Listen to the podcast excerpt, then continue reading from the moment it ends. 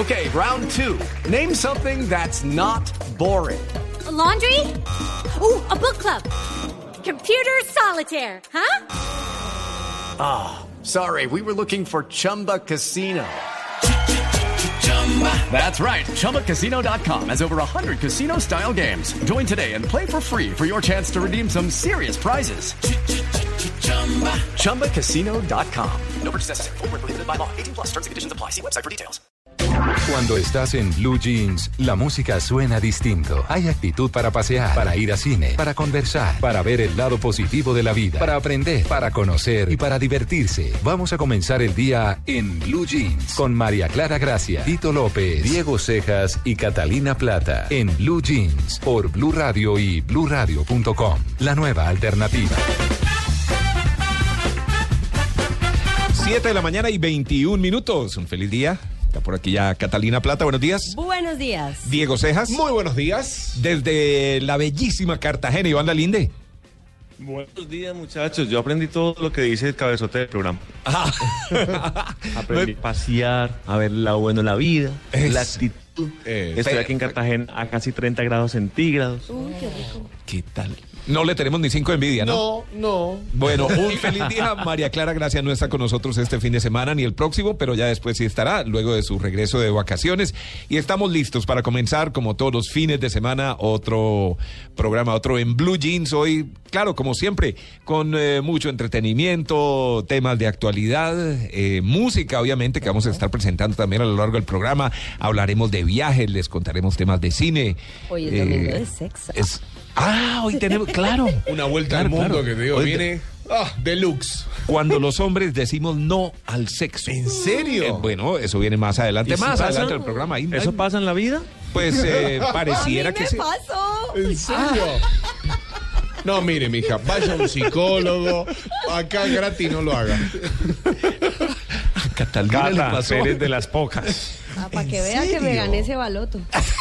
O sea, el hombre dice que Dejemos no. para más adelante. Eso lo hablaremos con el doctor, eso lo hablaremos con el doctor más adelante, Sí. porque ahora es el momento de hablar de noticias positivas. 722. Ok. Si en la semana empiezas cada día con malas noticias, en Blue Jeans cambiamos tu rutina para que empieces con el pie correcto. En Blue Jeans, empecemos con pie derecho. Bueno, siento algunas fallas en el sonido de Cartagena, espero que no. Entonces comenzamos precisamente con Iván para calibrar el micrófono. Iván, buenos días. Muy buenos días. Bueno, noticias positivas. ¿Me oyen bien ahí? Sí, Es que mire, esta es la primera vez que yo hago esto, entonces ténganme paciencia, No, lo, señores. lo que tenés que hacer, Iván, es sacar el cuerpo de la piscina, dejar el vaso al costado. Dejar el vaso, no les digo con qué. Quitarme el bronceador de aquí al lado. Exactamente. Bueno, muchachos, no. noticias positivas. Noticia a ver. positiva. Les, yo quiero, tengo dos, pero quiero compartir esta. Yo sé que no es la novedad, pero la verdad, vi la reacción que tuvieron varias personas, mis papás, por ejemplo, con esta noticia. Dos perritos abrazados en internet. Ah. Esta foto fue puesta en Facebook por una agencia de mascotas que decían, bueno, ya, si no nos adoptan ya, nos van a sacrificar. Y lo decían como desde el lado de, de los perritos, decían como, como eh, en el muro pusieron, mm, como estamos a pocos minutos de ser sacrificados, si no nos salva la vida, pues esta vida se nos acabará. Imagínense que esto duró, no duró más de 15 minutos y ya tenía pues más de 9 mil, más de 15 mil likes y 9 mil compartidos. Y los perritos inmediatamente fueron adoptados. Lo que hace una foto con amor. Entonces, ustedes pueden poner ahí en internet, es muy fácil. Pongan en internet perritos abrazados y les salen dos perritos con una especie de, de celda, como de jaula. Estaban como en uno de esos albergues de perros callejeros, yo creo, perros que encuentran en la calle. Esto fue en Atlanta. Y, y los perritos inmediatamente fueron adoptados por un personaje bueno. que les evitó pues ser sacrificados con esa inyección letal terrible, espantosa. y, eran perritos bonitos. Te digo que son tan, te digo que son tan flechas ahí con el, con el computador, ¿los están viendo? Sí. Pues eh, me imagino que. Catalina, por ejemplo, que es la que vive metida buscando memes y buscando Todo, fotos ya y todo lo demás, ya los había visto. es- uno de los dos perros le pasa la patica por encima al otro. ¿Ah, sí? Sí, es ¿Tienes realmente un muy abracito? tierno. No, las dos, Cata, las dos. Está, está el, el perrito que es como color caramelo. Sí, el caramelito. Abraza al negro que es Bueno. como, como un boxer, yo no sé. Y se, llama, se llaman Cala y Keira. No, Cala qué y belleza. Qué belleza. Aparte Qué tiene una mirada el perrito. Tan tierna. Sí, es cierto, son las dos Ay, paticas y- de adelante las que le agarran Sí. la cabecita al otro perrito como un abrazo. Aparte el perro tiende a tener una mirada muy tierna, Ah, ¿no? no. Y de esas Total. miradas de- Dice, dice que la gente que trabaja en el refugio ve lo asustados que estamos. Nos dijeron que hoy es nuestro último día. Necesitamos que alguien nos rescate, por favor. O nosotros seremos los próximos. Qué belleza. Bueno, ahí le, ahí le Ahí queda la inquietud, la, la gente que, que ahora está entrando en internet para que, para que busque la imagen y la encuentre y la, y la disfrute además. Tito, y otra noticia que me parece, esta es cortica, por favor, aprovechando que estoy aquí en Cartagena, Sí. imagínense que hay un parque, bueno, a mí siempre me ha mortificado el tema de las basuras por aquí en la zona del Caribe, y hay un parque como que, que tiene unos canales de agua, y el distrito está invirtiendo mucho en limpiar esos canales para volverlos zonas turísticas y para volver esos parques recreativos. Pues pusieron las pilas, han sacado más de 8 toneladas de basuras Excelente. de esos canales y, y pues yo creo que es válido que Cartagena no solamente es el corralito de piedra, sino que también pues tiene muchas zonas alrededor. El parque se llama El Espíritu del Manglar. Claro. Y el distrito y la gobernación de Bolívar pues hace que este, van a hacer que este espacio sea algo, un epicentro recreativo y cultural y que se recuperen todas estas aguas que eran de verdad cloacas. Entonces yo creo que qué chévere que le estén dando la cara a estas zonas de esta hermosa ciudad de Cartagena. Excelente, excelente noticia, Iván. Vamos ahora con Diego Cejas, que también nos tiene noticias positivas. Sí, cortitas y, y al pie, como decimos siempre, hablamos bien de Cali. Estaba leyendo una noticia en el país, esto salió publicado el pasado, 28 de julio, y le regalan, Tito, vos sabés, a Cali una exposición que despierta el amor por ella. De Cali, como, lo- como te contaba, se sigue hablando bien el cumpleaños, recordemos que fue el- hace muy poquito, 479 de la ciudad, cuatro... Cuatro... No, lo- no lo diga, no lo diga. Perfecto, listo. Entonces, la personalidad... Cuadragésimo, septuagésimo, nueve, noveno, noveno, Sí. noveno. Bueno, Para aquellos distraídos, la personería y el archivo del patrimonio fotográfico y fílmico de la Biblioteca Departamental Jorge Garcés Borrero le obsequiaron a la ciudad una exposición fotográfica que busca que los caleños consoliden definitivamente el sentido de pertenencia por la sucursal del siglo. Así es, la, expo- la exposición se llama En Cali Vivo de Cali Soy y fue presentada eh, el- en el Boulevard del Río en vísperas, como te contaba, del cumpleaños de Cali. Son 20 retratos en los que se pretende narrar el pasado y, por supuesto, contrastarlo con el presente. Me parece que a modo de archivo y a modo de, de- de idea de cómo fue eh, esa Cali que todos eh, añoran, que todos conocieron, hoy eh, está reflejada en esta fotografía. le complemento esa información porque al finalizar este año, 17 bienes históricos o de interés cultural de Cali van a contar con un sistema permanente de iluminación LED. Exacto. Se ha visto aquí en Bogotá, pues la Torre Colpatria, Sí, yo creo que es el sí, mejor sí. ejemplo que vive iluminada de una manera impresionante. La gente que no ha venido a Bogotá, yo creo que cuando llega a la capital es prácticamente lo primero que ve, sobre todo si viene de noche, Exacto. una torre, la más, a- bueno, la que hasta, Hasta ahora la más fue la alta, más alta de ¿no? Bogotá. Ah, ya no, la ya pasó. Pero Sí. con, con una iluminación LED precisamente, Ajá. pues color. Es ahora... una cartelera. Sí Uno es. se entera de todo lo que está pasando ahí Así porque es. es como muy actualizado. En este momento está, por ejemplo, el tema de la Feria de las Flores y está totalmente iluminada con, con flores, con las fechas, con la programación de la, de la Feria de las Flores. De acuerdo, de acuerdo. Pues ahora, ahora en Cali eh, hay un proyecto que hace parte del Plan Especial de Manejo y Protección del Centro Histórico de la ciudad. Tiene como objetivo realzar estos hitos de la ciudad para que las personas los conozcan y ayuden en su preservación. La mayoría de estos bienes históricos son de interés cultural. Sin embargo, algunos son de ámbito nacional y otros de interés cultural municipal. El proyecto inició con el monumento de Cristo Rey, que ya está iluminado, el Cerro de las Tres Cruces, el Puente España y el edificio Coltabaco, que ya fueron iluminados con ocasión del cumpleaños de Cali, del que nos estaba hablando precisamente Diego. El próximo punto a intervenir en Cali va a ser el mirador del monumento de Sebastián de De la Belalcázar. Alcázar, Sí, allá donde está con el dedo apuntando Sí. Para allá. Eh, Como no, la calera acá, o de, para acá, sí. La calera de Cali, digamos. Exactamente. Tiene un mirador muy lindo hacia la ciudad. Además de eso, se va a implantar una placa y un código en cada monumento, un código de estos QR que uno acerca el celular y entonces lo lleva a un sitio donde le cuenta, eh, un sitio de internet, en el smartphone, en el teléfono inteligente, donde le cuenta la historia del sitio, por qué lo hicieron, el monumento y todo lo demás. Vienes a iluminar el edificio Otero, el Teatro Municipal, el Teatro Jorge Isaacs, el Mirador de Sebastián de Belalcázar, el Palacio Nacional, la Catedral de San Pedro Apóstol, el Puente Ortiz, la Estación del Mío Calipso Julio Rincón, Templo de San Francisco, la Iglesia de San Antonio, el Monumento del Gato del Ajá. Río, Ah, sí, sí, el. Museo de Arte de la Tertulia y el Convento de la Merced. Mejor Entonces, dicho. todos Qué ellos bueno. van a, van a estar iluminados eh, LED, con luces LED. 7.30 minutos. Traemos más noticias positivas con pie derecho en un momentico. Ya volvemos.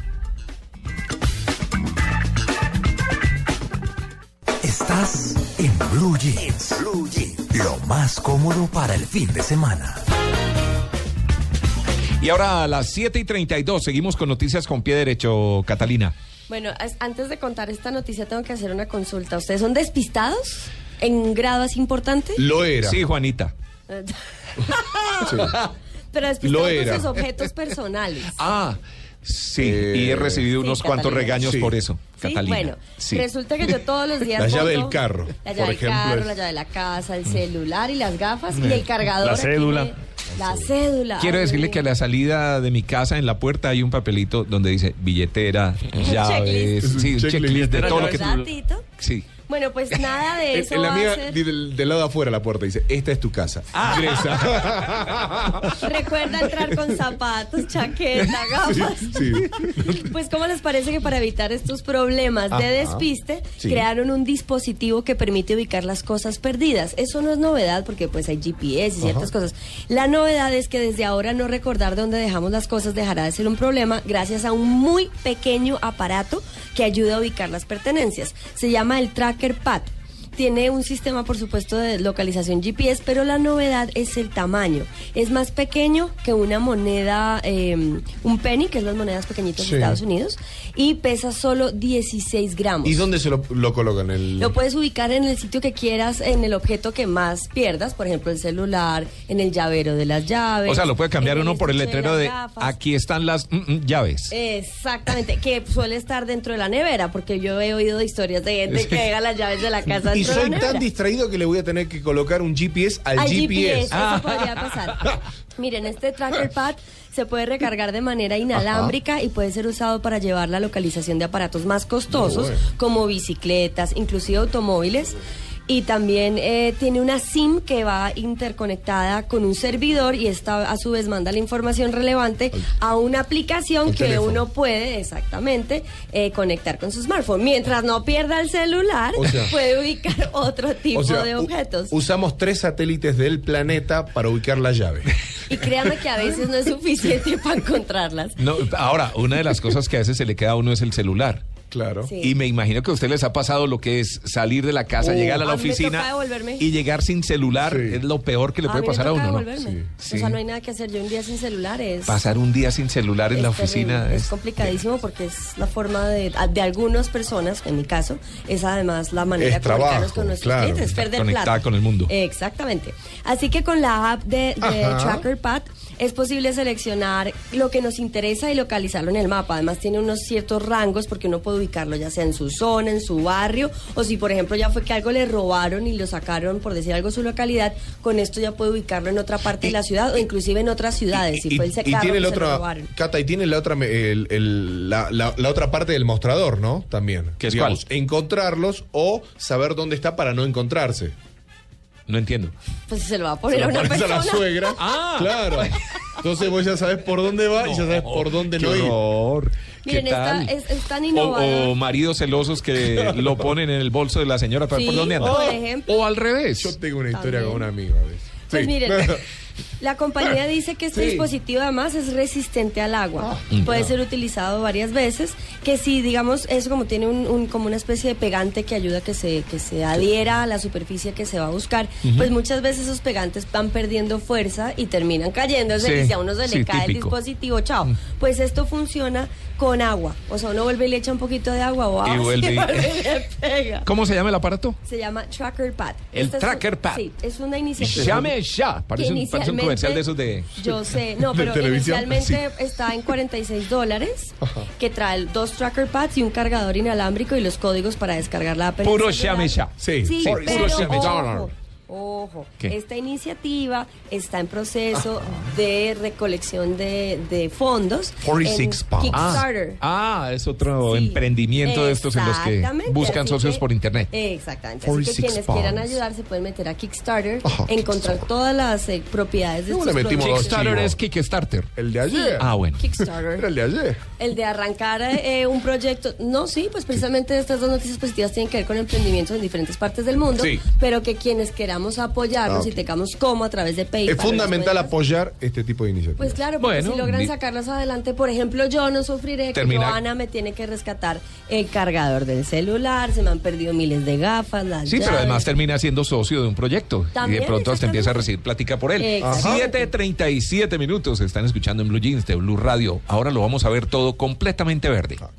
Ah, el planeta Tierra. Increíble. Blue Verde en Blue Jeans. Más que un color, es una opción de vida. Bueno, Blue Verde, hoy estamos con María Lourdes Zimmerman, quien nos va a hablar del último operativo de tráfico de fauna realizado en tres países. María Lourdes, ¿qué pasó?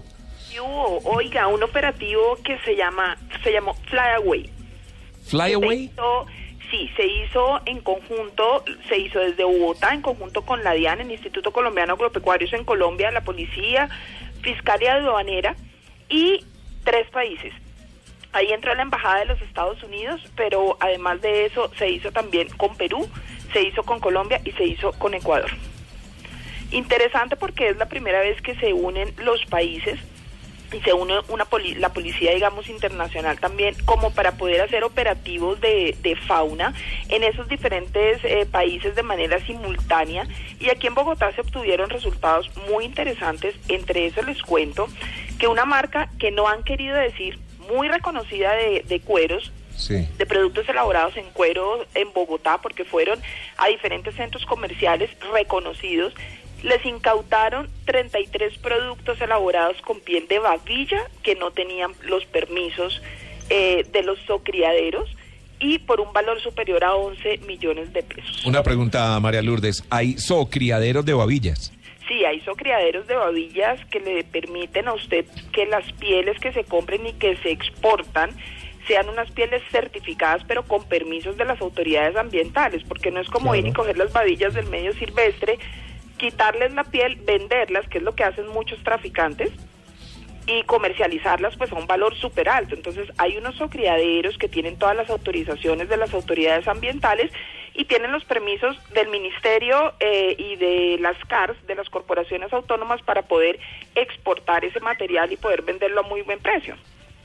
Pero esta gente parece que no tenían los permisos y por eso se les hizo el decomiso, imagínense, 11 millones de pesos, pero fueron 33 productos elaborados con babillas. Ahí es cuando uno, Tito, tiene que hacer también ese papel de, de ser un, eh, de comprar de manera responsable y poder pedir certificación, alguna Sí, certificación preguntar.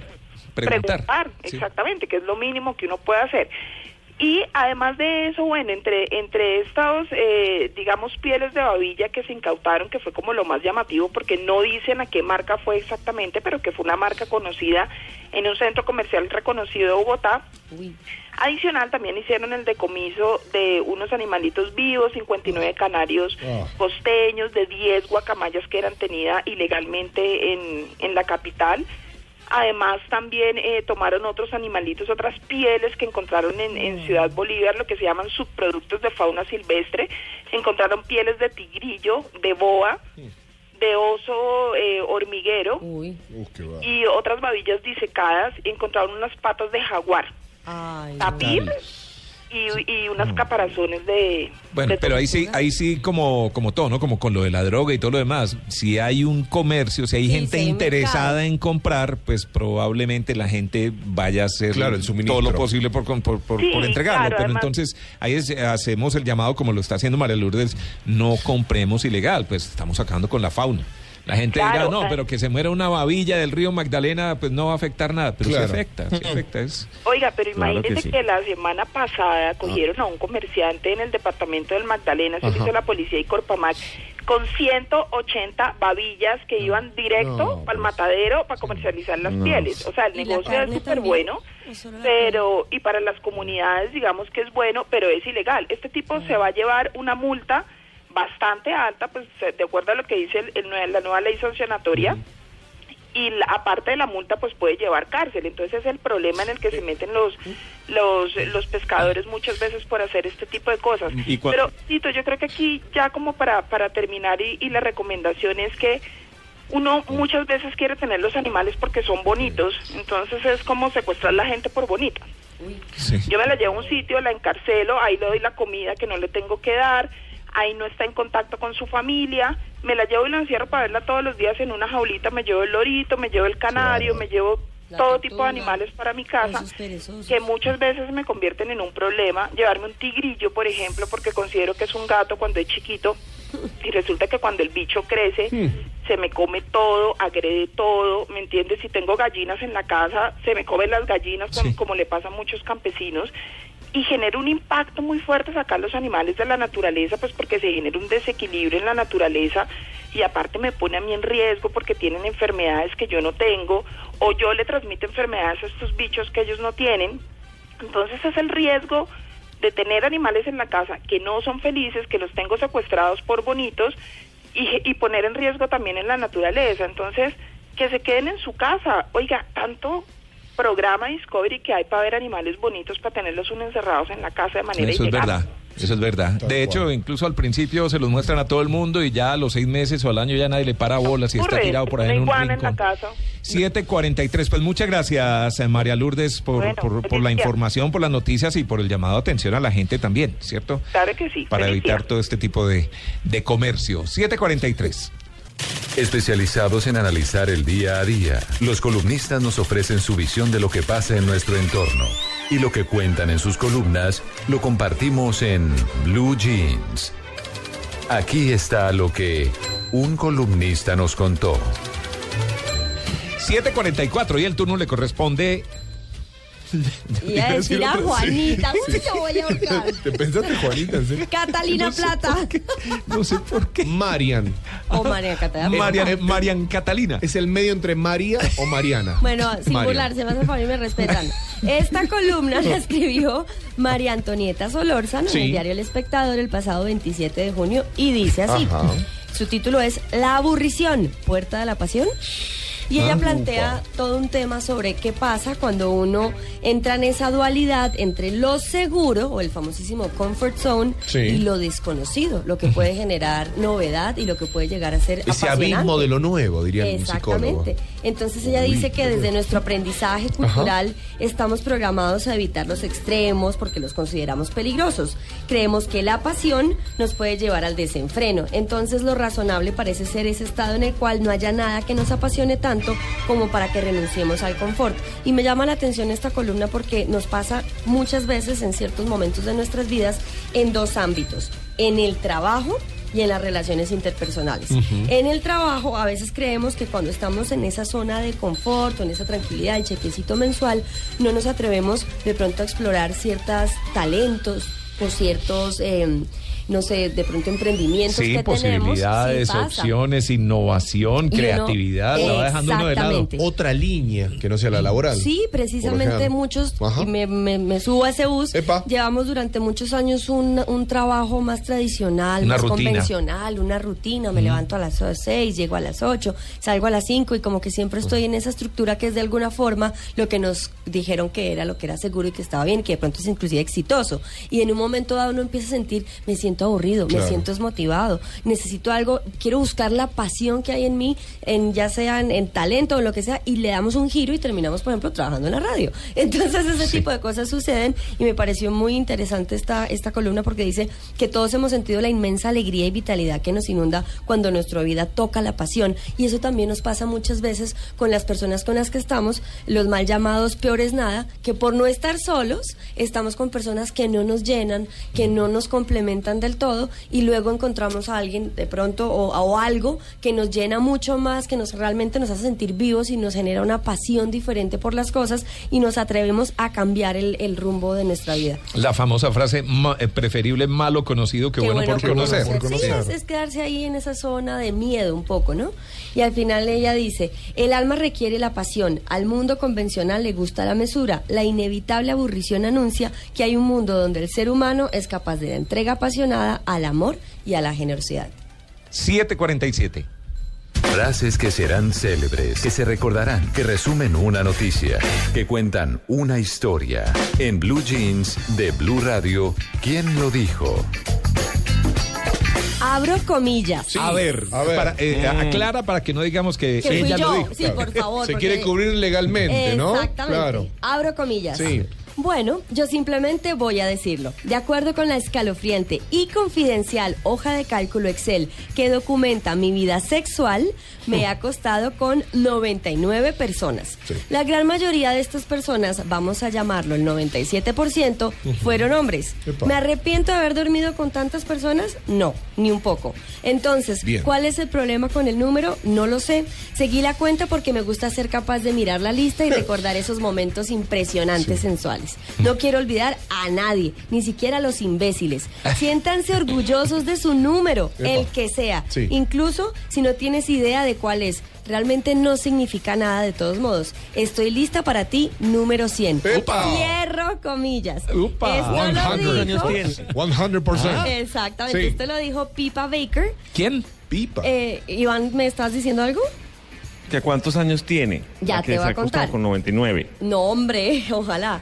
Soul Legion, más conocida como Pipa Baker, es una bloguera y sexóloga de 23 años. ¿Qué? Que Wow. lleva 8 años de vida sexual. Esa pipa ya ni humo tiene, ¿eh? Y que en un texto sin prejuicios busca Sí. romper con la idea de que una mujer es, entre Madre comillas, fácil Dios. por haber tenido muchos compañeros sexuales. Esto hace parte de un artículo que ella tituló Bueno, pero en inglés. muy difícil no debe ser. Es muy Dice en inglés. Está, un con- está buscando el amor, Tito. Sí, sí, por eso, pero que no diga que no es fácil. Está encontrando el amor verdadero. He dormido, eh, pues digamos la traducción es he dormido con 99 Sí. y estoy lista por el número 100. Aparte, el número par es mejor. Fíjate cuando. Y, y tiene Ah, no se 23 te hace años. tatuaje. 23 años y Sí. 8 años de vida sexual. O sea, realmente Wow. nos lleva años luz a muchos. A los 15 empezó. Sí, en la fiesta. Sí, evidentemente. Y pues este, este escrito de ella intenta como derribar un poco ese concepto Sí. machista que aún perdura Exacto, de considerar fácil a la mujer por la cantidad de compañeros sexuales que ha tenido en su vida. Ahora, eh, los hom- hay hombres que salen a contar abiertamente todas las, eh, todos los encuentros que han tenido. Entre ellos, bueno, cantantes de rock, el mismo Julio Iglesias, no sé si lo ha comentado alguna vez. Hay un actor, eh, hay un actor mexicano, Andrés García, que también ha contado sí. que ha estado como con tres mil mujeres, ¿cierto? Entonces, bueno, ¿y, Y- por qué una mujer no puede salir también a contar? Y en Es algún momento ese ¿Cuál es, es la el- diferencia, es el marketing ¿no? que hay detrás de, de- de- de estas declaraciones. Sí, O sea, Ah, es- bueno, también, pues, una sexóloga y querrá que la gente vaya Sí. y la lea. Ah, pues es es muy joven, 23 años, es, es una mujer muy joven. Y pues la desfachatez, digamos, de alguna forma con la que lo nombra, inclusive su artículo diciendo, Sí. I've slept with 99 people, I'm ready for number 100. He dormido con 99, estoy lista para ti, número 100. Pues es muy fuerte. Y ya ¿no? llegó el 100, me imagino, a esta altura. Desde la publicación. sí. ¿De cuándo, ¿De cuándo es la publicación? ¿De Esta cuándo? semana. No, va en el 105, ya está. 150. Sí, más o menos. Sí, yo creo que ya Es todo está. un trabajo de campo. Sí, el Pero me 100 pareció muy quedó. interesante que una mujer abiertamente y tan joven Sí, pueda claro. contar con toda la tranquilidad Perfecto. del mundo que ya va para el número 100. Hablamos en un año a ver en cuánto va. ¿Cómo se llama la bloguera? Ella se llama Pipa Baker. ¿Tiene WhatsApp? Su nombre, seguramente. Y Tinder, seguramente. Pero no vive aquí en Colombia, Diego, no, por no, si la no, está no. ¿A buscando. dónde ve la Converse? Ella, Sí. su nombre real es Zoe Ligon. Ajá. Pero más conocido como Pipa Baker. Mira, Muy linda, está. además. Bueno, 7 de la mañana, 51 minutos. ¿Le ponemos algo de música a Oh, esto? qué lindo, vamos a bailar. Dale, Sí. Dale. dale, te sigo. No, esto, esto no es baladista. A ver, nos vamos con el tocadiscos. Ok. Como saben, en el programa tenemos tres secciones musicales. Una se llama el tocadiscos, con música de finales de los 60, principios de los 70. Ajá. Ah, se nos vamos por hasta el 78, 80, 82. También tenemos otra sección más adelante que se llama el Walkman, que ya es con el cassette. Sí. Obviamente ya esto es de final de los 80 y principios de los 90. Y después una que se llama el MP3 con los éxitos actuales. Esto para la gente que por primera vez escucha el programa y que no entiende muy bien el concepto, pues ahí está. Para comenzar con el tocadiscos de hoy, traemos un legendario baladista mexicano Yo creo que la palabra balada sería su segundo apellido, porque habitualmente no cuenta cuál es su apellido, A ver, ¿quién porque será? tiene un nombre repetido. Ay, ya sé quién es. José José. Ay, me encanta.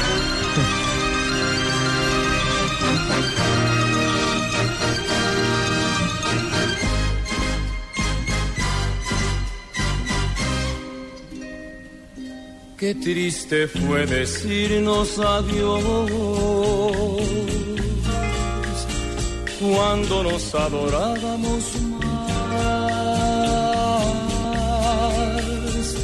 Hasta la golondrina emigró,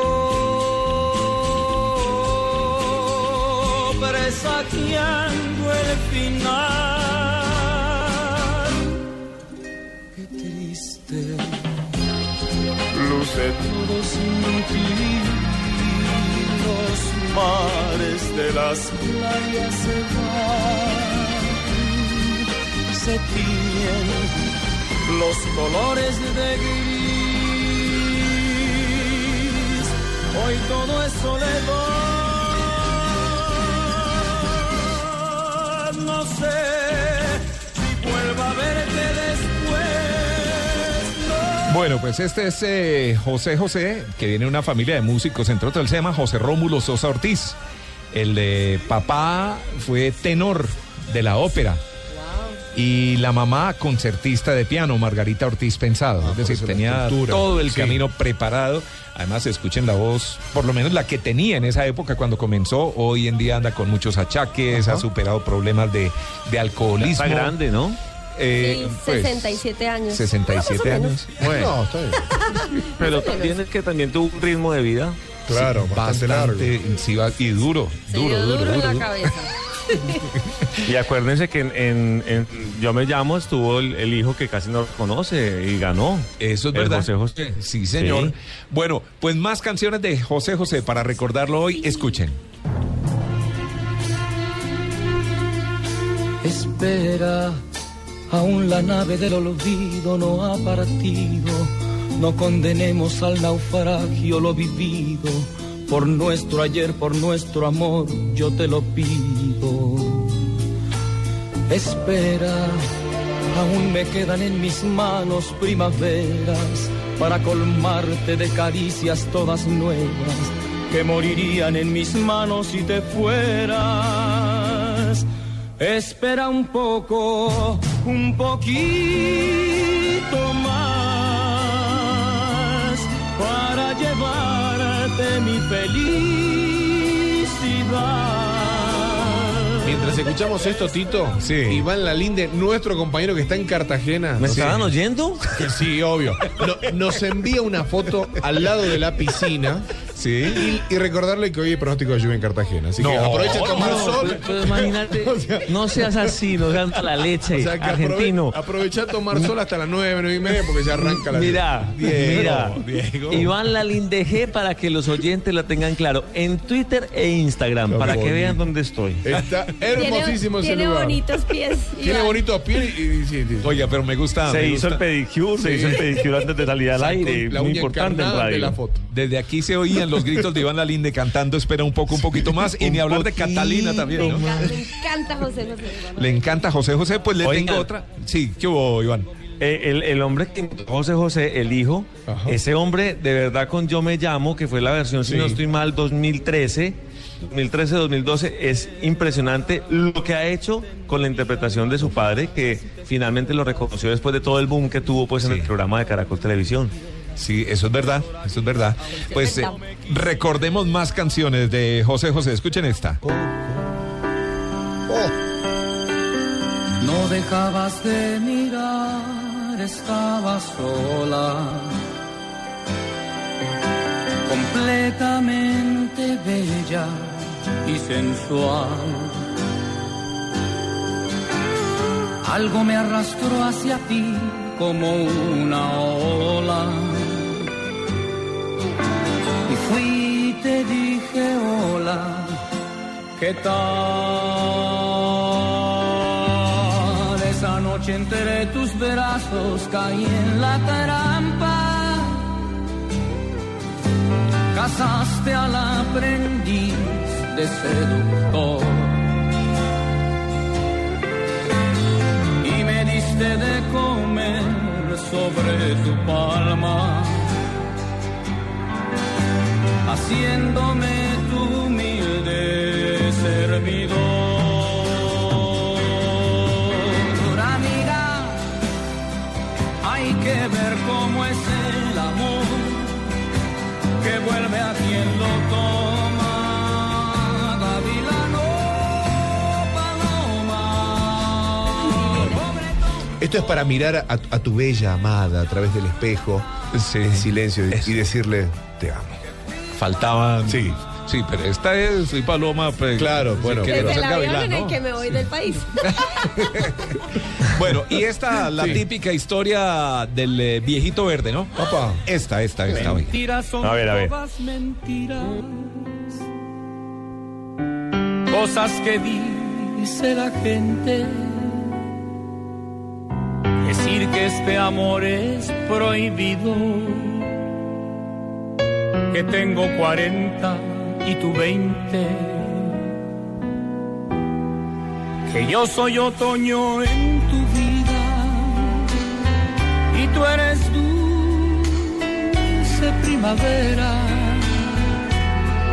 No saben que guardo un verano, que cuando te miro te quema. Ah, ese verano. Ah, Era un verano eterno. 40-20. Esa ecuación que es peligrosa. pues. Epa. Y se da en la vida real, ¿no? De ambos lados, ¿no? Le han caído muchos. Eh, No. cata- No, ¿Cuántas historias han escrito de esos no, no, amores no. disparejos? no le han caído viejos. Uno de 40 con una de 20. Los o al revés. No, no me Sí. interesan. no. Off, le dicen a Catalina. Off. No soy atractiva para los mayores. Eso El es como amor revivir. El, amor acaba. Estamos- Una más, una más, porque es que nos vamos con las noticias.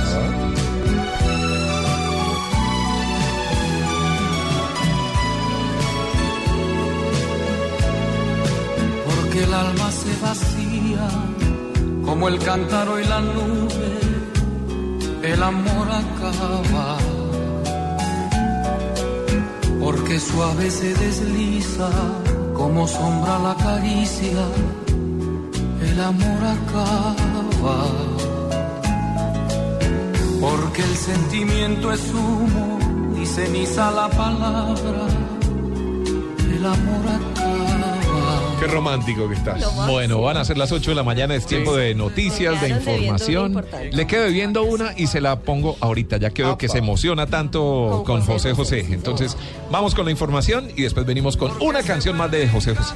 Ya volvemos. Buenísimo. Lo que fueron cintas blancas, el amor acaba. Estás en Blue Jeans. Lo más cómodo para el fin de semana. 8 de la mañana y 11 minutos. Sí. Ya tienen listos los chistes por ahí, porque es domingo de chistes. ¿Cuál es la risa de Catalina? Los Ah. chistes, los chistes. Muy Iván. preparados. Me imagino que Iván desde Cartagena ya los tiene por ahí preparados, ¿no? más adelante. Más más preparado adelante. que un cumis Eso. Bueno, después nos explica qué quiere decir esa frase porque todo el mundo la dice, pero no tengo ni idea por qué dicen que un Por la cumis es muy pre- Pues preparado. porque el cumis se demora mucho para prepararse. Para cocinarlo. Entonces uno, uno se tiene que preparar. Ah, muy bien. Preparado Pero antes ahí. le debo una canción a Catalina. a. Gracias. Entonces, aquí está, ya que le gustó tanto José su José José. José, aquí le dejo esta canción. Ya lo pasado, pasado.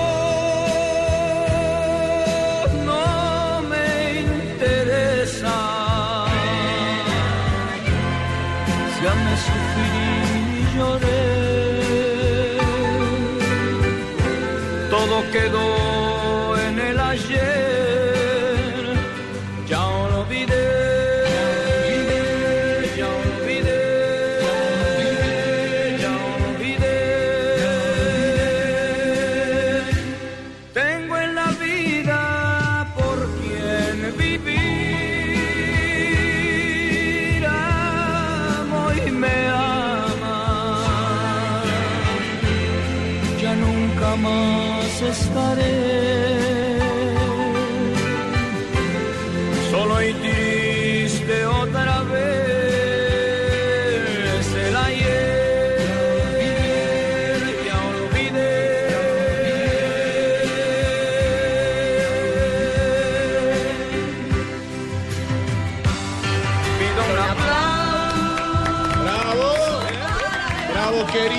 Catalina lloró y todo.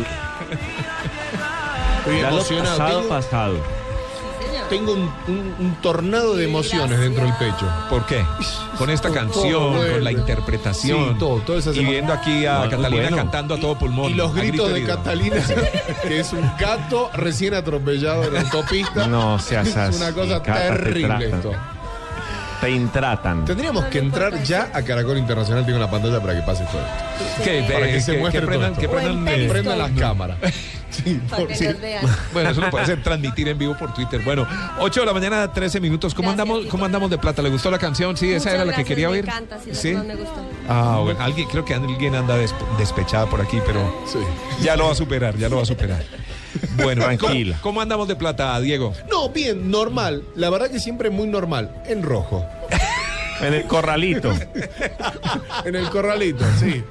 A punto de devaluar el peso. La Linde, ¿cómo anda de billete? Sí. Ah, ese sí está Ah, forrado. bien, no nos podemos quejar, No se puede ¿verdad? quejar, sí, no nos eso me podemos imaginé. quejar para nada. Sí, a mí mi Dios me hizo un favor y me puso el apellido y ya. Me dio la plata en el apellido y dije, Tendrá a ver qué plata pasa. por siempre, Eso. tendrá plata por Mire a ver siempre. qué hace. Bueno, es que hoy Qué vamos a belleza hablar. de papá. Sí, hoy, hoy, hoy vamos a hablar un momento de cómo reprogramar nuestra mente para atraer el dinero.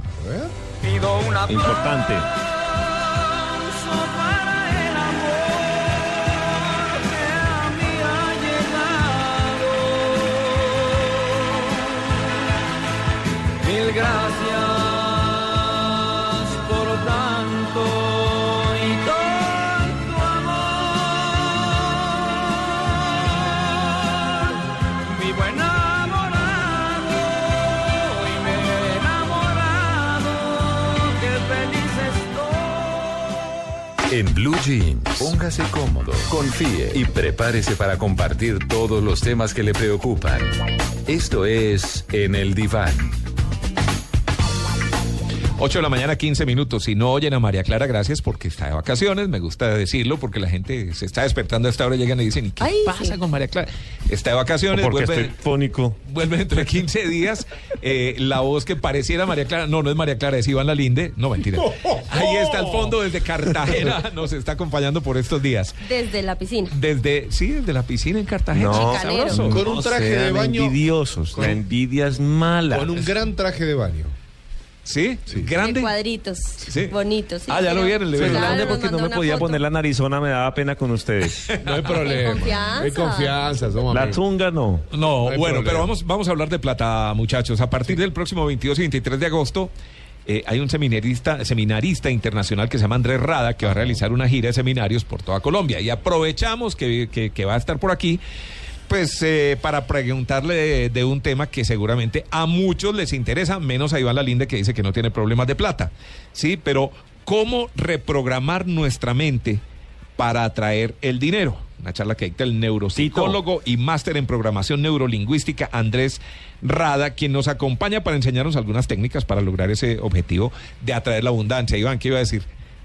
No, que, que, pues, es un tema que me estoy programando neurolingüísticamente. Sí. Problemitas sí hay, pero es mejor no decirlo. bueno, eh, señor Rada, muy buenos días y bienvenido en Blue Jeans.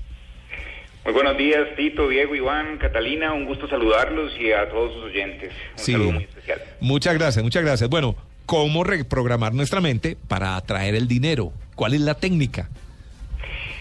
Bueno, mira, re- realmente hay diferentes formas de hacerlo, pero fundamental es instalar programas de merecimiento para cambiar los programas que tenemos de limitación y de no merecimiento, programas de escasez. Y por lo tanto es muy importante que este cambio lo podamos eh, lograr llevando nueva información al inconsciente. Y el primer paso para esto es empezar tomando conciencia de que creamos nos- nosotros mismos y de forma constante estamos creando nuestra realidad a través de nuestros pensamientos, nuestras emociones y nuestras acciones. Y desde ese eh, punto lo que tenemos que hacer es empezar por reconocer que lo que nosotros estamos viendo, lo que estamos viviendo en nuestro mundo exterior, es producto de lo que tenemos en nuestra mente, es producto de lo, de lo que tenemos en nuestro mundo interior.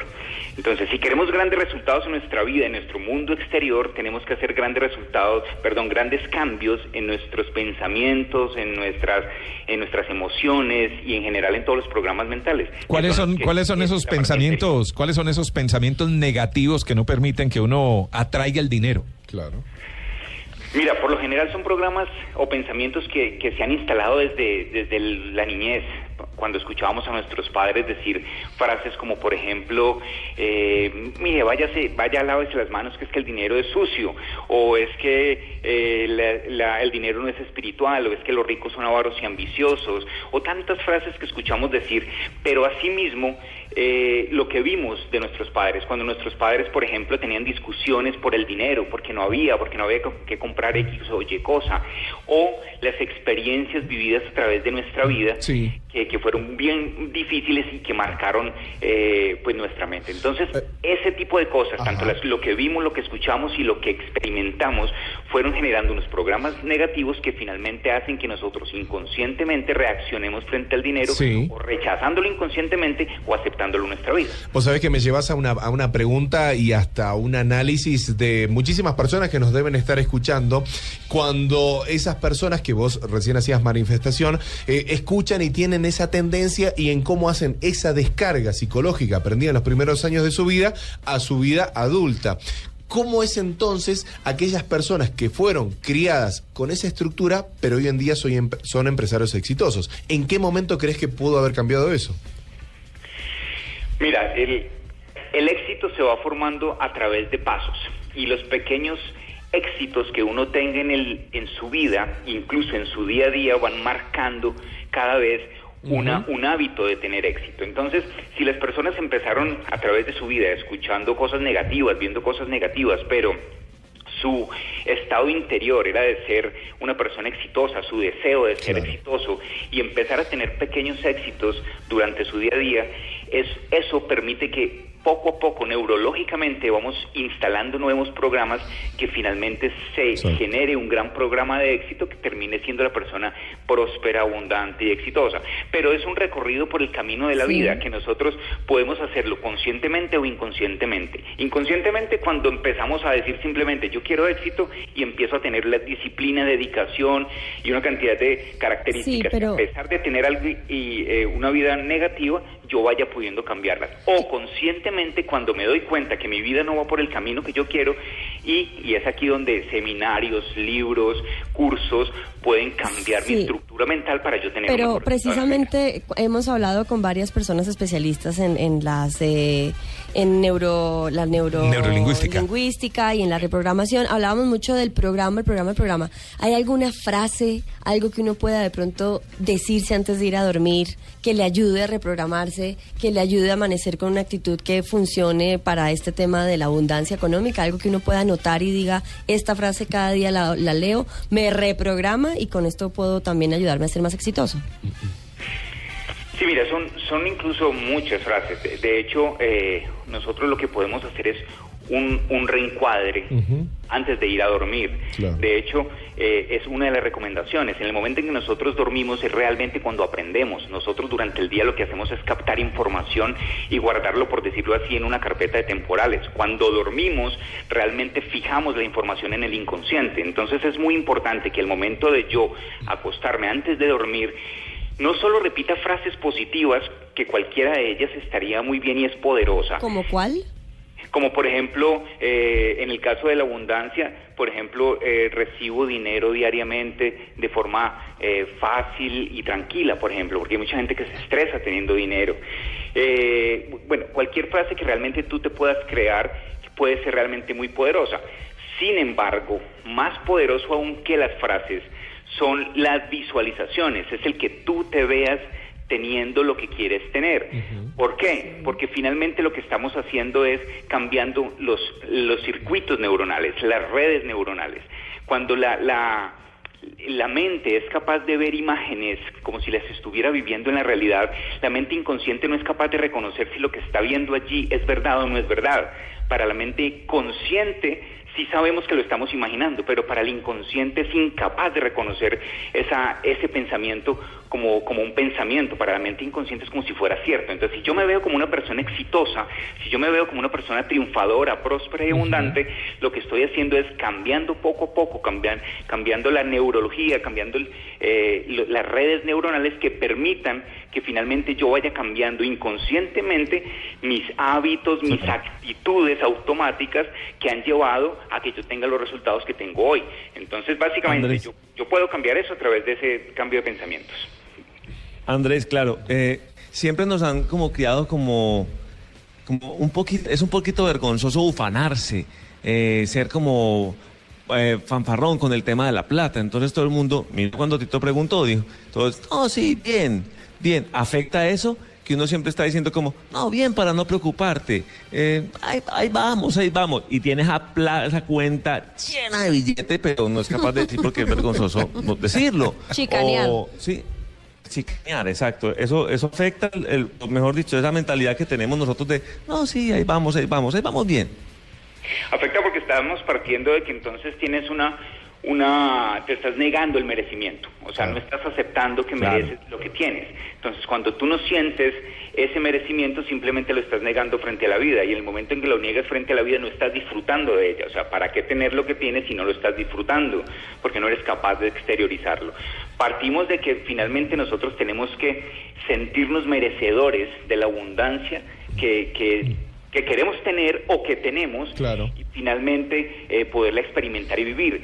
Realmente es que cuando hablamos de abundancia no solamente estamos hablando que, que aquel que no tiene es que le falta abundancia, sino que es que a veces el que tiene mucho también no es abundante porque simplemente no vive esa vida de abundancia eh, exterior, porque se la está negando, se, se está reprimiendo esa felicidad. Andrés, vos sabés que estaba, estoy en, en- en tu página de internet, que es andrescerrada.com, y estaba leyendo que tenés un curso digital para aquellas personas que, que no se pueden acercar a tus seminarios y demás, y bueno, saber cómo es y cómo se puede hacer este, este curso de manera digital. Sí, mira, es un programa que está en, en el sitio web abretumentealdinero.com y es un programa que tiene una duración eh, de 15 meses. De hecho, tiene una primera fase de tres meses muy poderosa en la que empezamos eh, semana tras semana la persona va recibiendo módulos y va poco a poco generando estos nuevos programas. Le vamos indicando a través del curso qué ejercicios, cómo lo puede ir haciendo y finalmente los mismos audios van generando eh, estos nuevos programas. Entonces es un aprendizaje pasivo. Básicamente lo que le proponemos a la persona es eh, cambie su mente y aprenda a ganar dinero mientras descansa. Es decir, modifique su mente, su estructura mental a través de audios que permitan que vaya llegando nueva información mientras usted hace otras labores, mientras hace sus tareas cotidianas y va recibiendo esta información y vaya cambiando sus pensamientos. Entonces, abre tu mente al dinero.com, le, le muestra cómo poder programar su mente de una forma pasiva para cambiar todas las creencias limitantes que han tenido desde su niñez, desde su adolescencia y poderla modificar hacia el éxito y la prosperidad. Pues muchas gracias eh, por toda esta información y por todos estos conocimientos que está compartiendo con nosotros eh, Andrés Rada Restrepo, que es neuropsicólogo y máster en programación neurolingüística, que va a estar además en Bogotá el 22 y 23 de agosto en el Hotel Movich Buró 26, de 8 de la mañana a 6 de la tarde. Un feliz día y gracias por estar con nosotros. A ustedes muchísimas gracias por la invitación y esperamos a todos los oyentes en el seminario 22 y 23 de agosto en el Hotel Movich. Más información en abretumentealdinero.com. Y ahora en Blue Jeans, una vuelta al mundo con el Che.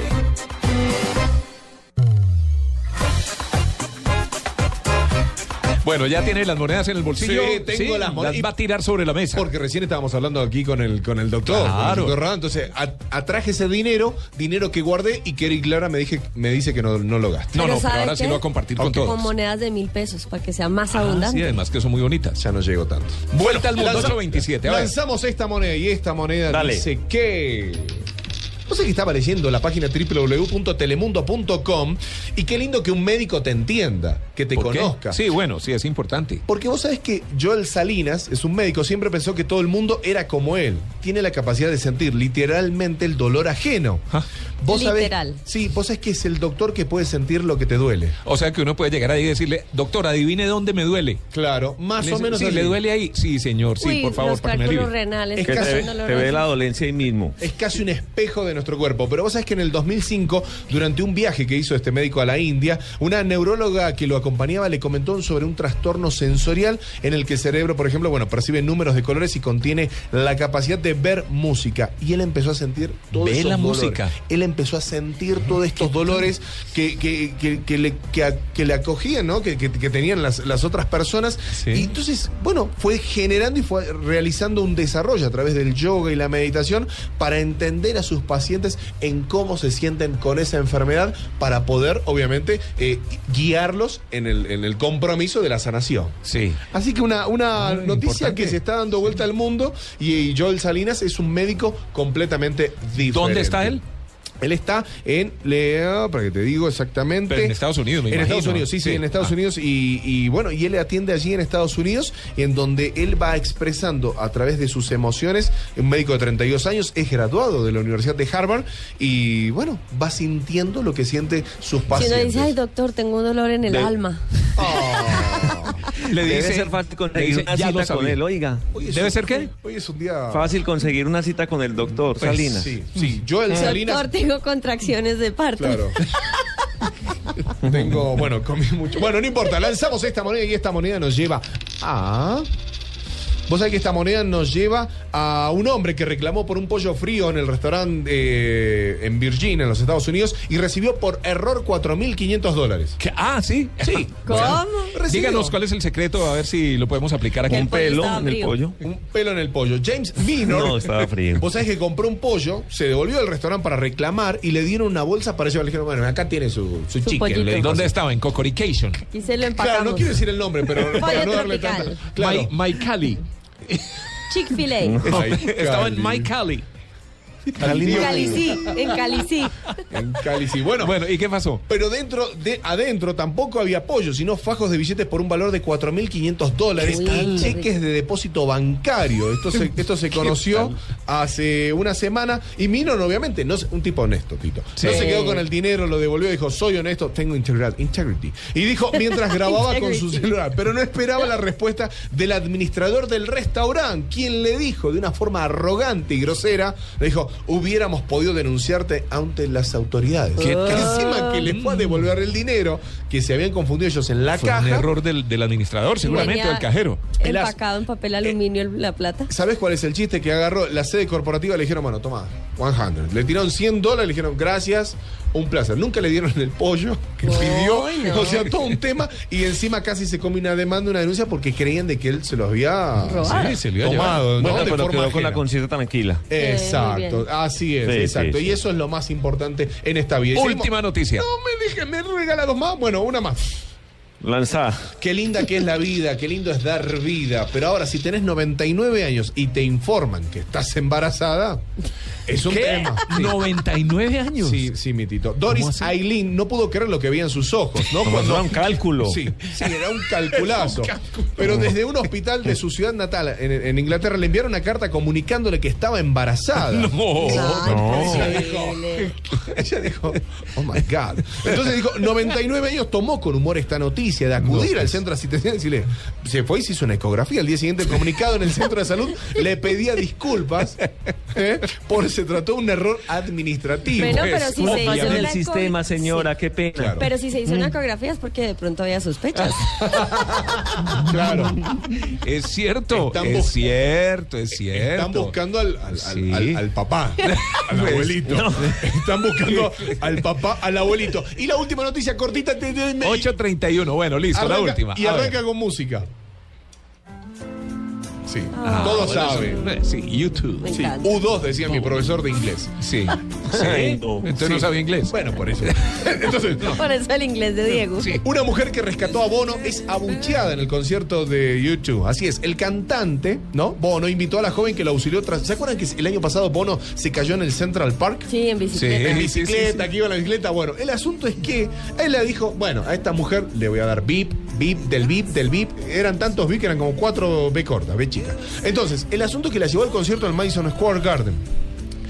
Tras presentar a la audiencia, ella emitió un comentario desafortunado. Y acá viene, yo me ofrezco a organizarle la comunicación a esta mujer. ¿Qué ¿Por dijo? Porque la mujer que llamó al 911 dijo, che, mirá, acá hay un man que se cayó, está destrozado. medio- no sabía que era Bono. Después se enteró que era Bono. Bono le agradeció. El asunto es que sube y le dice, hoy estoy aquí porque algunas personas cuando choqué, con, cuenta Bono, mi bicicleta aquí en la ciudad, una hermosa muchacha llamó al teléfono 911, ella es de Denver y está aquí esta noche, un aplauso. Le pasó el micrófono y ella dijo, frente a todo el Madison Square Garden, dijo, Sí. debo clarificar, me llamo Alisa, soy de DC, no de Denver. A lo que también termina diciendo, después dice, hubo un accidente y obviamente me tuve que parar porque para ayudar a esta persona en Nueva York soy de, de Virginia, donde, de Virginia, donde la gente es agradable, no como aquí. Uy, no. O sea, O sea, chicos, en pleno concierto Claro. lleno de ¿Quién lo neoyorquinos. lleno de neoyorquinos, Madison Square Garden a reventar. Y esta muchacha, ¿no? Agarró y se mandó no, no, no. esta, esta- Viajado. Sí, De sí, su pues. vainazo. Así que bueno, así La atendieron bien. La atendieron bien y seguramente eh, dudo que pase nuevamente sus vacaciones Pues- en Nueva York. Hasta aquí esta vuelta al mundo y hay que tener cuidado con lo que se dice. Estás en Blue Jeans. Blue Jeans. Lo más cómodo para el fin de semana. 8 de la mañana, 35 minutos. Sí, ¿cómo estamos de chistes Oh, para estamos hoy? llenos. Oh, sigan con nosotros porque en un momento les vamos a contar qué hay para hacer este fin de semana. Además, ya estamos preparando la conversación con el doctor González, que nos va, con el doctor José Manuel González, que nos va a hablar de cuando los hombres dicen no al sexo. Apa. Sí.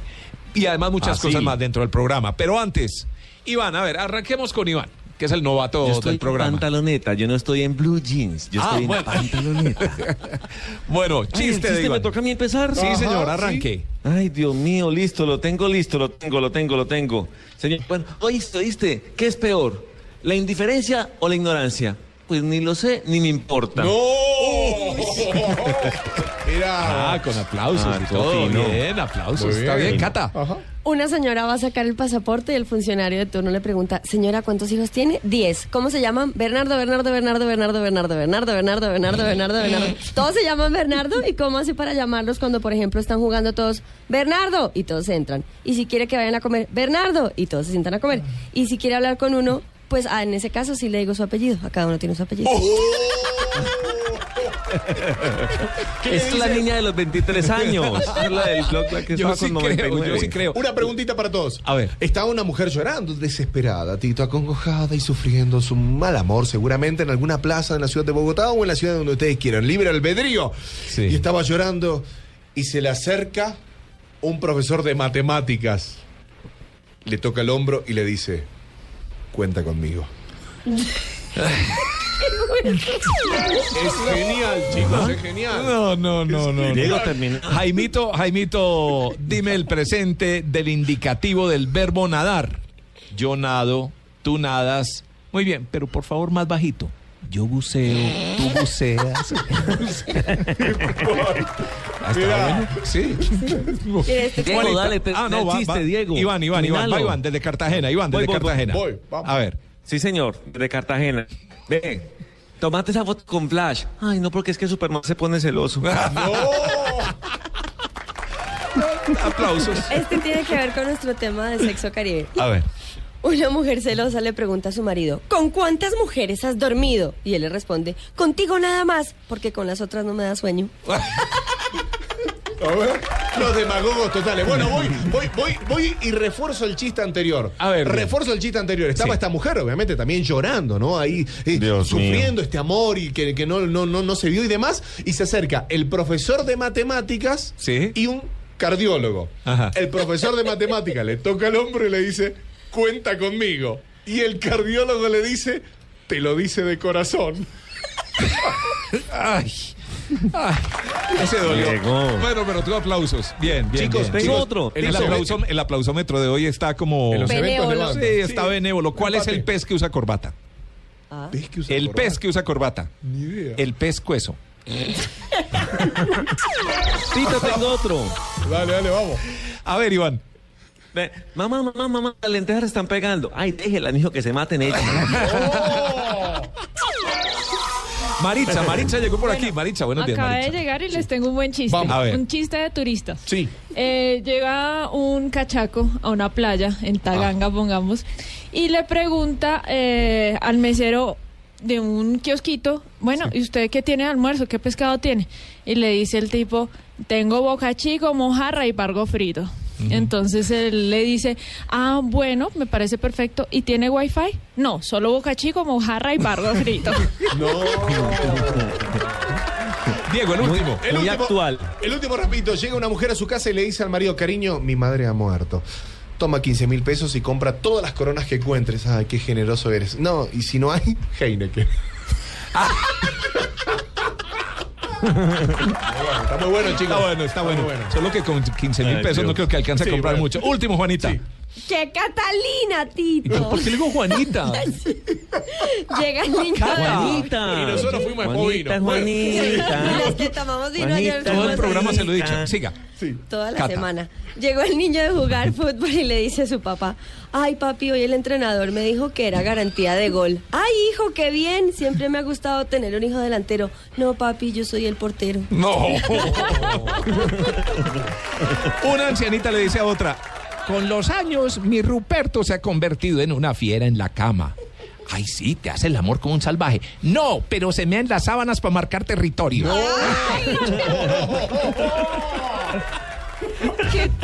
¿Cuál es el plan? En Blue Jeans de Blue Radio. 8 y 40, bueno, ¿qué hay para hacer este fin de semana? Hola oyentes, eh, buenos días. Estamos aquí empezando esta mañana de domingo bien cómodos en Blue Jeans a través de Blue Radio, la nueva alternativa. Soy Oscar Correa y bueno, a esta hora estoy encargado también de contarles a ustedes eh, actividades para hacer en el día de hoy y pues eh, también para lo que se viene en esta semana con esto que se llama ¿Y cuál es el plan? Aquí a través de Blue Radio. Bueno, arrancamos en Bucaramanga contándoles que hay un plan recomendado para disfrutar de la primera semana de la boda, esto en el Parque Caracolí, donde los visitantes, los que lleguen allá, se van a encontrar con las tendencias en fotografías, menaje, comida, coctelería, decoración y peinados. Oigan, además de esto va a haber también pasarelas con lo último en trajes de novios y novias, talleres de fotografías y shows musicales, entre muchas otras actividades que van a encontrarse los santanderianos con esta primera edición de la Semana de la Boda en el Centro Comercial Parque Caracolí. Y a las 7 de la noche ustedes pueden acercarse y la entrada es completamente gratis. Por otro lado, le quiero contar a la gente que está en el Valle del Cauca que hasta el día de mañana se celebra el aniversario 105 del municipio de Caicedonia, en el Valle del Cauca. Es por ello que visitar este lugar se convierte en un plan chévere para hacer en el día de hoy. Porque allí ustedes van a encontrarse con programaciones culturales, tablados populares, concursos de jipao, reinado agroturismo, desfile de jarlistas, entre muchas otras cositas interesantes. Por ejemplo, dentro de las actividades y programación que tienen para hoy, hay desfile de jarlista, esto en el parque principal a las 10 de la mañana hay concurso de jipao también, pues a las 7 de la noche estará por allá Daniel Calderón y los gigantes disfrutando con toda la gente también en el parque principal ofreciendo un gran concierto. Continuamos y a los que están en la capital de la montaña les cuento que hoy es domingo de festival picnic, circo andresiano, juegos infantiles y mucho más en Llano Grande. Para los que quieran disfrutar de este plan, hay unos buses que salen entre las 11 de la mañana y las 2 de la tarde desde el Parque El Poblado hasta el lugar del evento con un costo de 10 mil pesos ida y regreso. Si usted de pronto quiere apuntarse a este plan, pues tiene tiempo de programarse y salir para el sitio donde salen los buses y disfrutar de algo diferente en la capital de la montaña. Y continuando con esto que se llama ¿Y cuál es el plan? Quiero contarle a los capitalinos que del 6 al 16 de agosto en la capital del país se celebra su cumpleaños número 477 con la fiesta de Bogotá y el Festival de Verano 2015. Más de 80 eventos entre conciertos, desfiles, actividades culturales, artísticas, recreativas y deportivas se desarrollarán tanto en los barrios como en los escenarios metropolitanos.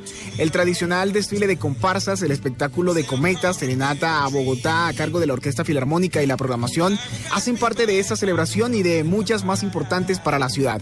Si usted quiere conocer toda la información para que se programe, se agende, disfrute de estos planes que tiene por estos días la capital de la República, encuentra toda la programación en www.idrd.gov.co. Bueno, de esta manera les he contado algunas actividades para hacer en el día de hoy y lo que se viene también en esta semana.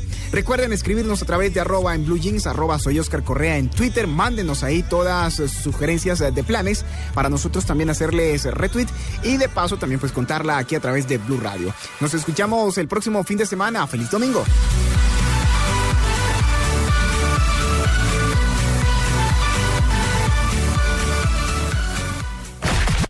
Blue Jeans, rueda la bola.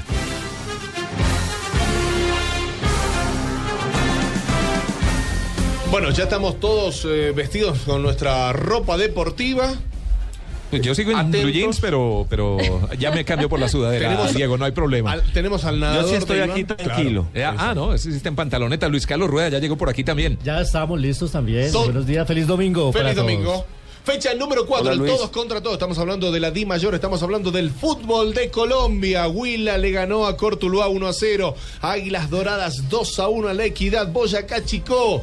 El equipo de Tunja 1 a 0 a Unión Autónoma. Y empate Santa Fe, Alianza Petrolera en la mínima diferencia. ¿Le gustó esa frase? Diego, sí. Nunca Diego, frase, eh, nunca se dijo. Teniendo esposa boyacense, me imagino que usted va también por, por el equipo de ¿Vos Boyacá. sabés que no tengo equipo en Colombia? No, nada. No. Se le No, se acoge, definió, pero, pero- pero, de mis si eres de. River, No si me- eres de River millos. y River son los millonarios, o sea, Millitos. Bueno, pero Tiene no, que haber una pero es que cercanía no azul. tengo, bueno, hay Una una, respuesta diplomática. hay unas, hay unas más cercanías, digamos, desde respuesta ese de lado y No. casi vecinos con la, ¿Con quién? Con, la calle 90, en donde están los- las oficinas de, de Millonarios. Bueno, Bueno. entonces, Ah, en la- bueno, ya, sí, ya, le- ya- sí, ya- ya respondió la Sí, tendencia, listo. Bueno, está el claro. partido, en Muy los bien. partidos de hoy estamos hablando de esta fecha 4, Pasto Once Caldes, Jaguares, Medellín, Nacional Envigado, Cali, Tolima y Patriotas Junior. Usted quiere escuchar fútbol, quiere vivir el fútbol desde las 4.30 aquí en Blue Radio Nacional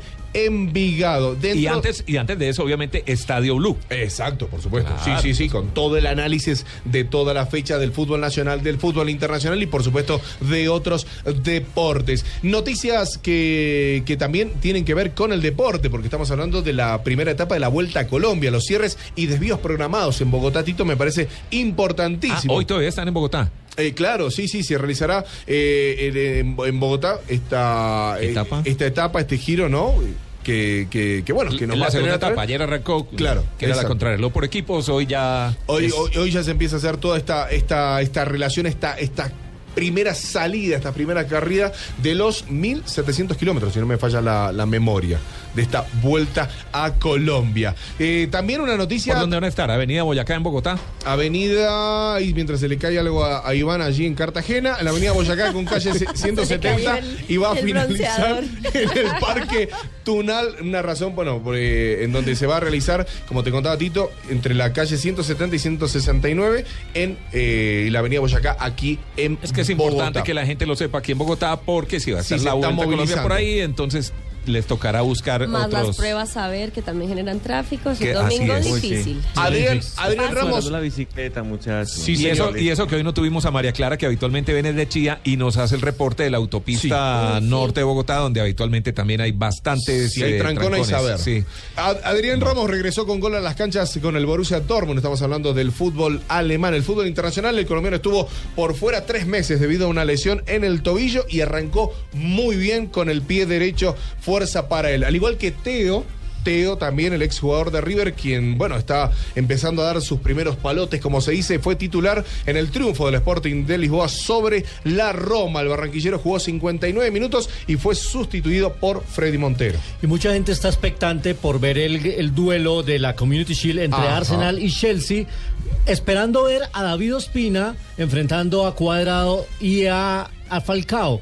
En la noticia es que ni va a tapar Ospina, Claro. ni va a jugar de titular ni Falcao ni Cuadrado. Pero sabemos que integran un equipo y va a haber un colombiano ganador en la liga. Ahora. Falcao y Sí. Cuadrado sí están en la nómina de suplentes, Ajá. así que los, esperaré, los espe- esperamos verlos algunos minutos. Ospina no va a estar, va a tapar Peter Schack. Así es, en el emblemático estadio de Wembley. En la Community Shield. Exacto, con la Community Shield. Así que bueno, así que una muy buena noticia y como noticia deportiva diferente, eh, rara Tito para cerrar esta rueda de la bola, el nadador italiano que le una noticia muy tierna y está relacionada con el deporte. El A ver. nadador italiano que le propuso matrimonio a su novia tras ganar el oro. Ah, es muy tierno. Qué lindo. ¿Sí? Es, es el principio del ahogo, ¿no? Bueno, empezó con. Empe- menos menos sí. cerebro, menos oxígeno en el cerebro. Claro, ahora. es el Efecto principio de del los ahogo. clavados. Sí, efecto del clavo. Un plan- No, no es clavadista. Ah, no, no, no, no. Según lo que estoy leyendo acá la crónica, no. Eh, la victoria de Simón Ruffini con el maratón de la natación tuvo toda clase de posiciones, como les contaba, este sábado en el mundial de, de su disciplina. Eh, empezó con una sensación así de, de náuseas y vómitos, y lo que hizo fue en el río Kazanki, el italiano finalmente trepó a los más altos de este podio y levantó y le pidió a su compañera de equipo, a, eh, Póncele, autora Póncele, matrimonio. Así que me pareció Qué muy belleza, tierno cerrar esta rueda a la bola belleza. con deporte y una buena emoción. La duda que me genera a mí es si hubiera perdido, le hubiera propuesto matrimonio. Apa. Tal vez no o si se hubiese ese- perdido el anillo en el río. También hubiese sido un tema. Pero bueno. No, pero uno para pedir matrimonio es porque ya tiene todo muy preparado. Sí. Supongo yo, ¿no? Sí, ya Diez está- minuticos para que sean las nueve de la mañana. Ya tiene el agua al cuello. De todas maneras. No, ya quedó. Ya quedó pre. Claro. Juanita. Juanita. Cata, Ay, ¿qué no, se encontró por ahí, Cata? ¿Qué se encontró por ahí. Cata? Me encontré las puertas de las Yo la traje hadas. aquí, yo la traje. Y le digo, Juanita. Juanita. ¿cómo es la vida? Ah, Sí. Cata, Cata, Cata. Ay, en fin, me encontré las puertas de las hadas. Ah, bueno. Fairy Doors. ¿Y eso qué es? ¿Cómo les parece que en Michigan, en un pueblito que se llama Ann Arbor, donde Guau. queda la Universidad de Michigan, no sé si ustedes han tenido oportunidad de ir a ese pueblito? No. Ninguno, bueno. Nunca. En este pueblito, cientos de diminutas puertas se reparten entre los edificios del pueblo, de los Ah. restaurantes y de las tiendas. Resulta que en 1993, un escritor de libros infantiles que se llama Jonathan Wright estaba haciendo arreglos en su casa y de pronto le dio por construir una puertica chiquitica. Se llama para Wright, sus hijas. el escritor. Wright W-R-I-J. El escritor. Sí, sí, sí, Ok. sí. Entonces dijo, como estoy haciendo remodelaciones en mi casa, voy a hacer una puerta chiquitica, así como para un ratoncito. Ajá. Y entonces eh, después hizo la chimenea, hizo otros en la cocina, las niñas felices, él les creó todo un cuento detrás de las puerticas y hasta que decidió hacerlo público en 10 años después, la gente se empezó a copiar y comenzó el boom inmobiliario de las hadas. ¿Qué tal? Y en todo el pueblito, en Ann Arbor, empezaron a hacer las puerticas. Entonces cuando uno va a ese, a ese pa- eh, pueblito, puede encontrar en los locales de café, en locales de té, en las bibliotecas. O sea, es un pueblo donde uno puede ir a explorar. Sería chévere para, para, para ti. un vámonos de Sí, paseo. Ir a buscar las puerticas, las voy a subir en arroba plata Catalina. Las fotografías son divinas, Tito. Son hermosas porque tienen labrados, tienen todo. Hay- algunas son como réplicas de una puerta, pero chiquitica. Hagan de cuenta, no cabe ni un ratoncito. Y hay algunos sitios donde ya se han dedicado a hacer toda una historia detrás de la puertica, de dónde viene, o sea, como una especie de mitología. A quienes les gusta esto, que es bastante fantasioso, pueden entrar a urbanferries.com y encuentran las fotografías, las historias y todo lo que hay detrás de cada una de las puerticas en las puertas de las hadas. Me repite la dirección, pero para en todo. español. En español, ok, sí. Urban Fairies es U-R-B-A-N, urban de urbano, guion medio, fairies. Fairies es como hadas. F-A-I-R-I-E-S punto com.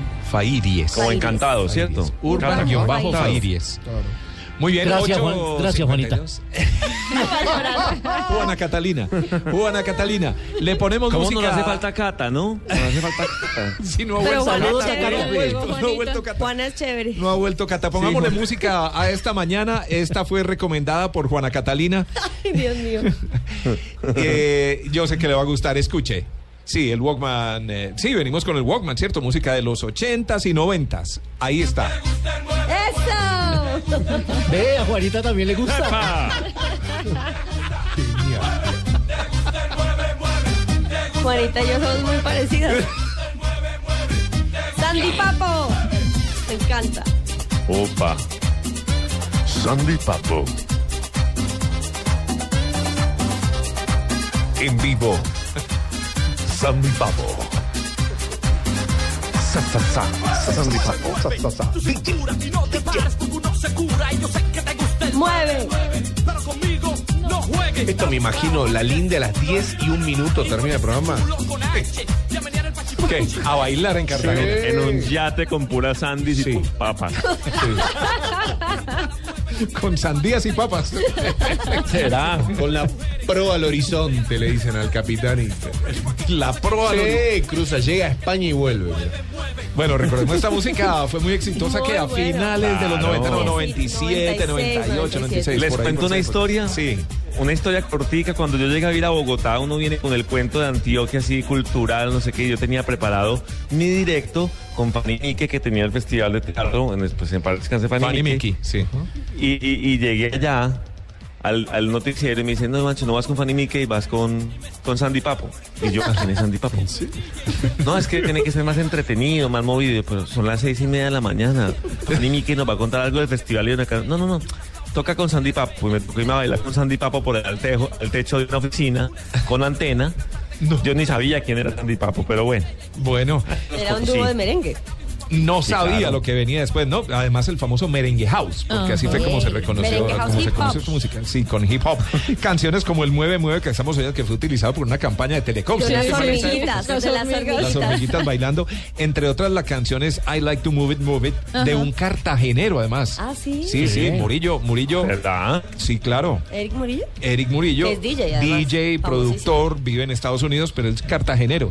Y esa es la versión en español de ese I Like to Move Y It, Move It. Eh, volvió mundialmente famosa con la película de Madagascar. Sí, Ah, claro. señor. Claro, Madagascar. Los, los eran o que eran.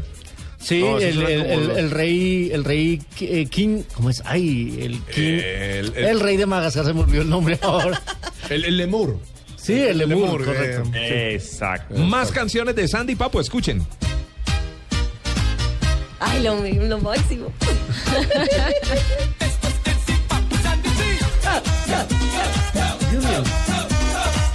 Es hora de bailar, se llama. Es hora de bailar. ¿Se acuerdan? Había uno que era el flaquito y el otro el gordiflón, ¿cierto? El gordiflón.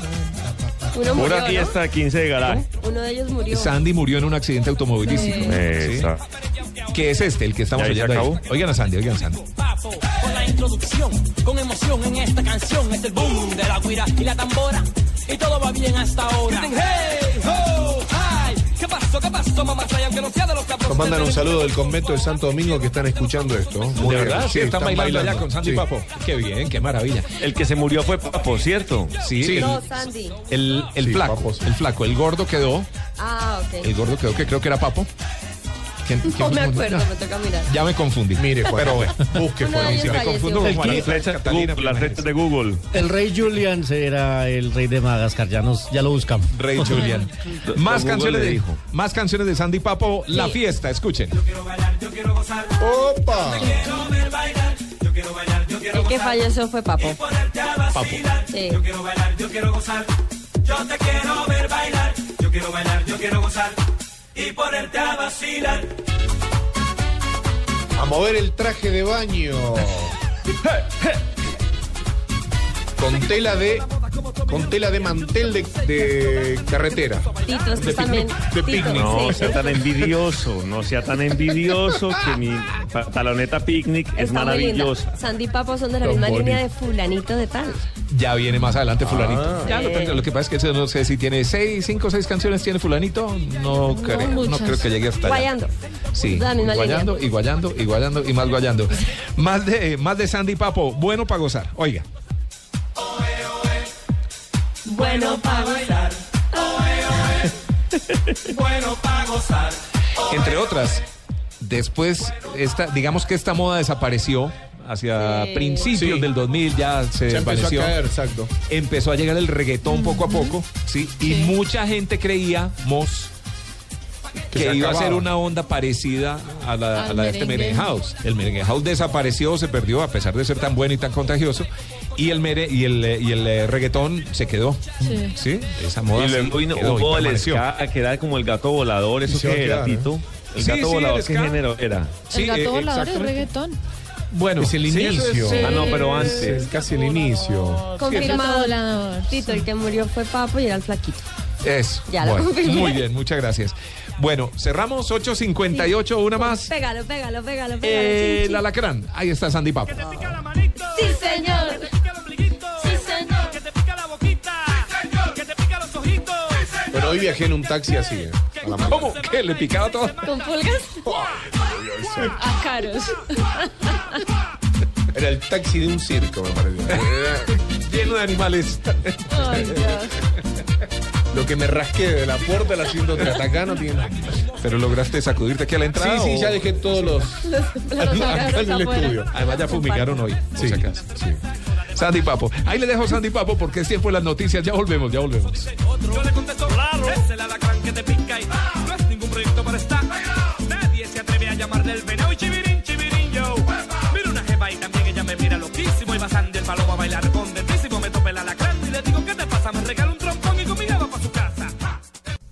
Estás en Blue Jeans. Blue Jeans. Lo más cómodo para el fin de semana.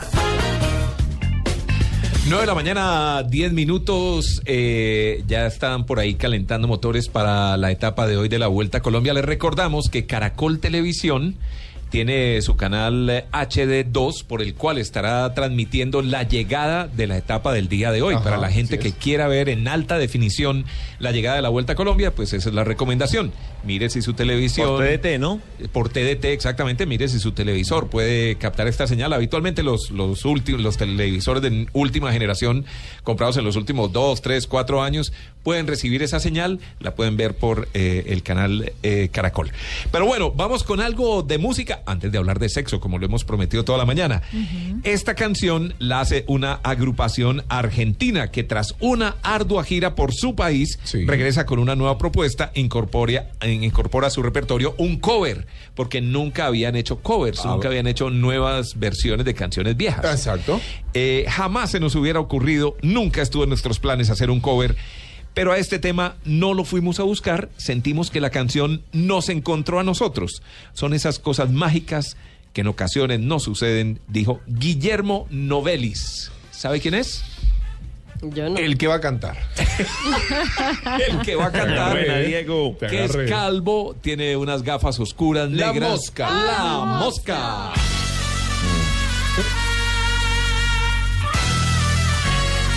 Vuelvo a vivir, vuelvo a cantar. Porque tu amor volvió hacia mí.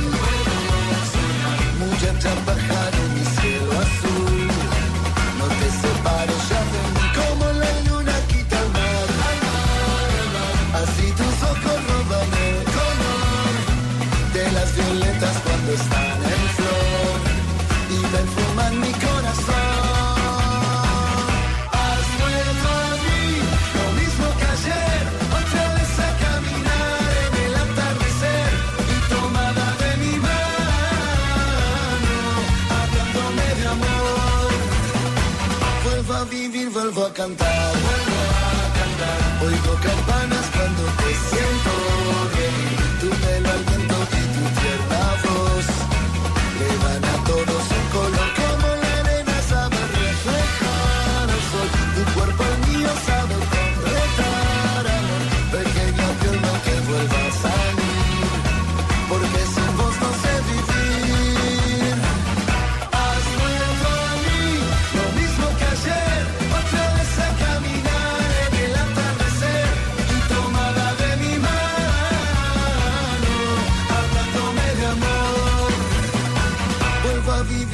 a cantar, vuelvo a cantar, porque tu amor volvió hacia mí. Nueva versión de Qué una bueno. vieja canción. Muy buena. Sí, Me gusta. Muy bueno. Está chévere. ¿Gustó? Ay, le muy gustó chévere. Iván. Sí. La nueva canción de la mosca. Muy Iván ya está prendido. No, estoy Estaba- prendido está el aparato. No, pero está buenísimo esa canción. Me gustó la el versión. aparato. ¿Qué tal? 9, 13 minutos. Bueno, eh, Iván, ¿listo para hablar de sexo? Sí, tiene el aparato prendido. Siempre. Si tiene el aparato Siempre. prendido, sí. Claro. Exacto. Hay que tener la señal Pues bien alta. ustedes son, lo- son un desastrecito. Lo peor. Hablemos de sexo, pero de sexo caribe, allá donde está usted. Perfecto. En el mar, la vida es más sabrosa. Eres un hombre sexy. Sexo Caribe, con el doctor González. Bueno, es que los medios de comunicación siempre estamos otorgando los mismos papeles tradicionales. El hombre busca sexo, la mujer lo administra, estableciendo sus propias reglas, sirviéndose del inextricable deseo oculto, dice esta nota que me pasó Joana. Me explica por favor qué quiere decir inextricable, porque no tengo ni idea. Los clichés dicen que en el varón heterosexual es Ajá. una criatura perpetuamente hambrienta de sexo, mientras que las mujeres suelen anteponer pretextos relacionados con el humor, dolores de cabeza, cansancio, en fin, todo este tipo de cosas. Tito, Tito, Sí. inextricable. ¿Qué Que es es? muy intricado y confuso. Y por ello difícil de resolver. Como la palabra. Por ejemplo. Sí, bastante confuso. Sí, pero entonces estamos eh, con el doctor eh, González. A esta hora, ¿a quién saludamos? Eh, no sabemos dónde se encuentra, en Barranquilla. Buenos días, doctor. Buenos días. Anoche a las 2 de la mañana llegué a Barranquilla. Ah. Esos vuelitos de Avianca cuando se atrasan es complicadito. Sí, lo despertamos entonces, qué pena, ¿no? No, tranquilo. Muy contento de que hablemos un tema tan chévere como es el deseo sexual de Se los escucha la hombres. turbina. Sí. Eso que durante siglos ha sido como la idea falsa de que los hombres siempre están listos como los Boy Scouts. Siempre Ajá, listos. Siempre listos. Sí, señor. Siempre listos en paso de emergencia. y la realidad es que han cambiado muchas cosas por varias razones. Una de ellas es que la vida moderna es muy agitada. Y un hombre en nuestro medio, ahora que estaba leyendo la nota que nos pasó Joana, estaba viendo... La nota inextricable. Ya, estaba recordando el caso de un paciente que vi esta semana, que es un hombre que de lunes a jueves viaja intensamente Claro. por todo el país Por trabajo. por su trabajo y llega el viernes al mediodía a Barranquilla Un león. y lo que él dice, yo lo que llego quiero es tirarme en la cama y dormir 48 horas seguidas. Apa- eh, apagar la, la luz, apagar la ventana, porque estoy... Y entonces la mujer llega, y cuando él llega, ah, es que tú no me buscas, es que tienes otra, ¿quién sabe qué estabas haciendo? Ta, ta, ta. Entonces dice, las pocas ganas que yo tenía con esa serie de reclamos de ella y con esa serie de ofensas y de calumnias que me ponen en ese momento, menos, se me, menos me dan ganas. Y entonces el sábado pasan de rabia y entonces el domingo, al final del domingo, a veces hacen las paces y si no el lunes temprano él arranca otra vez en el avión y vuelve hasta el próximo viernes. Do- doctor, ¿qué, ¿qué relación hay con la falta de apetito sexual y la depresión? Hay mucha relación. La depresión en hombres y en mujeres lleva a que se baje la energía vital completamente y entre otras se baja la energía sexual. Entonces una persona deprimida es una persona que va a tener posiblemente muy bajo deseo sexual.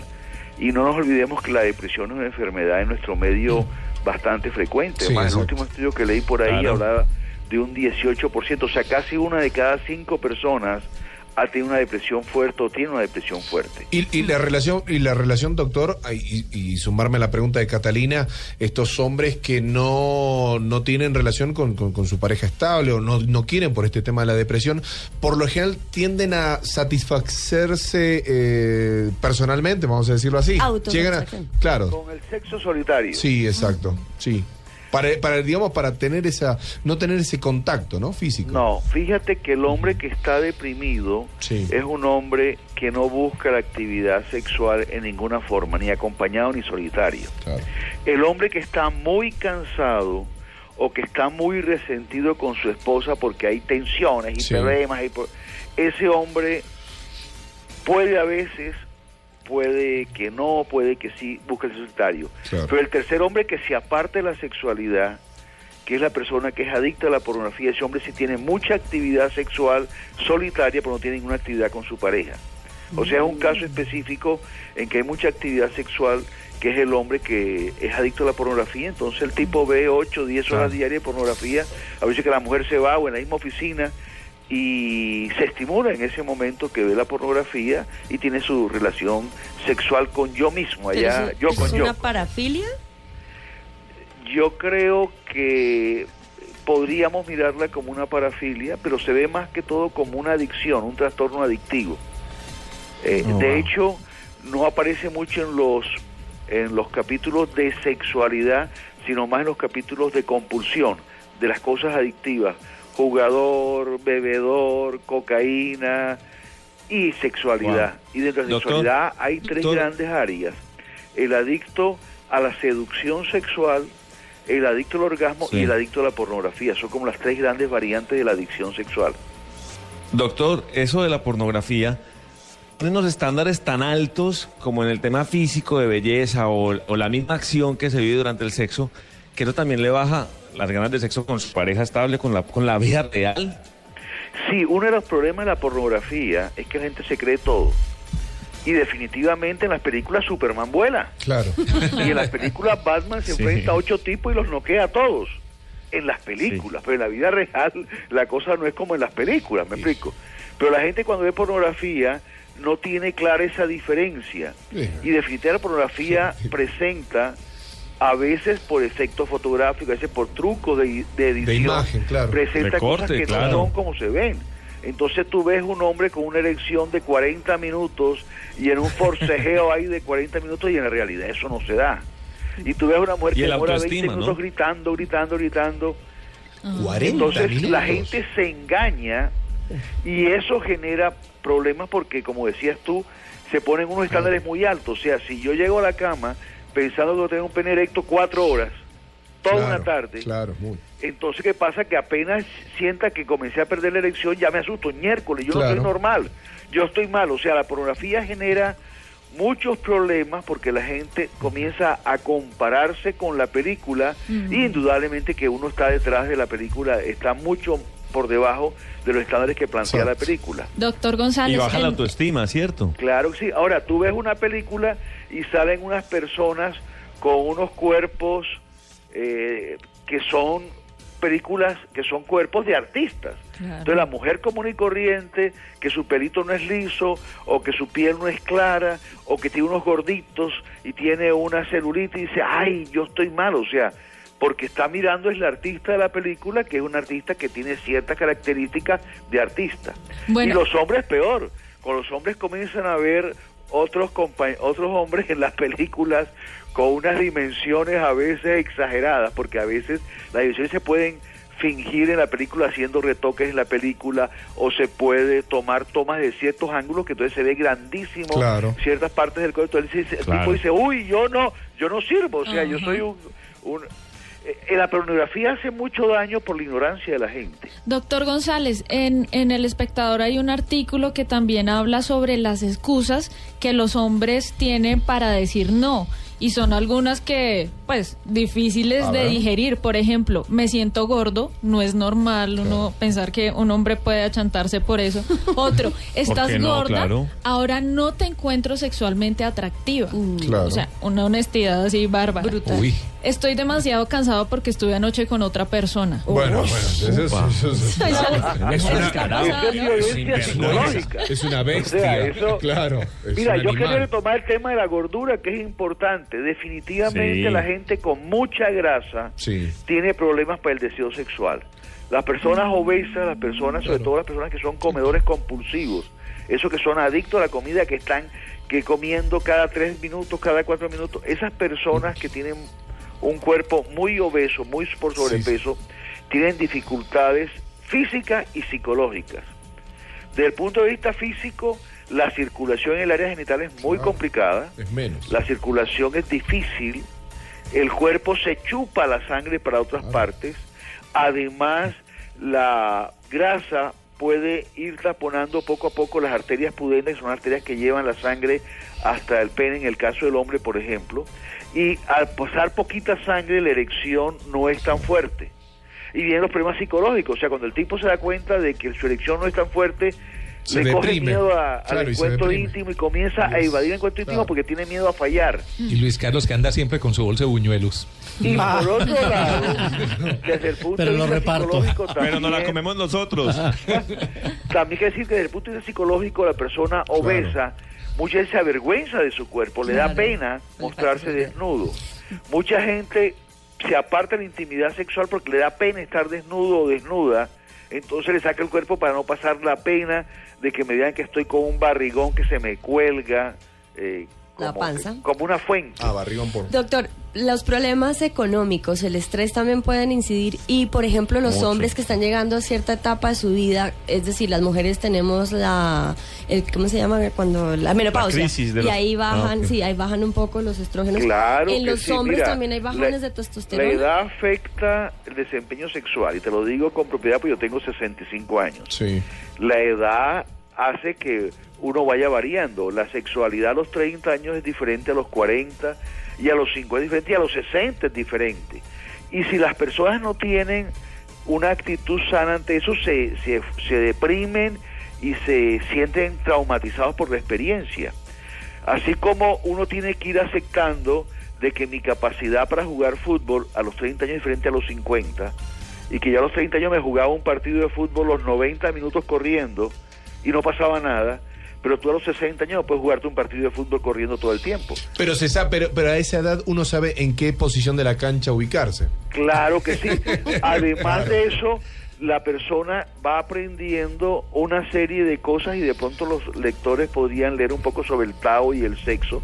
Hay toda una filosofía oriental y todo un conocimiento oriental que permite que uno tenga un desempeño mucho más adecuado que la persona que no tiene la orientación y la información.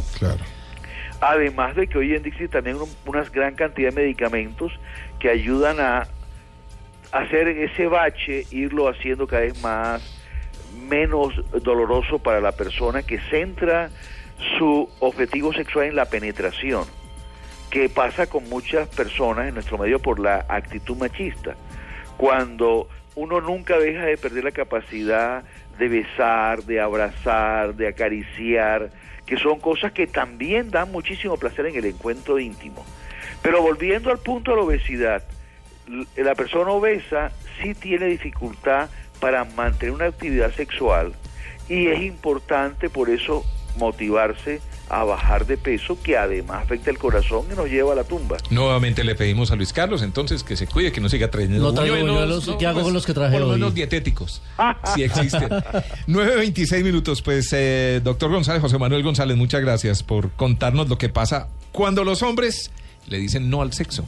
Bueno, fue un placer compartir con toda la gente bella de la mesa y que nos está escuchando a través de las ondas hercianas.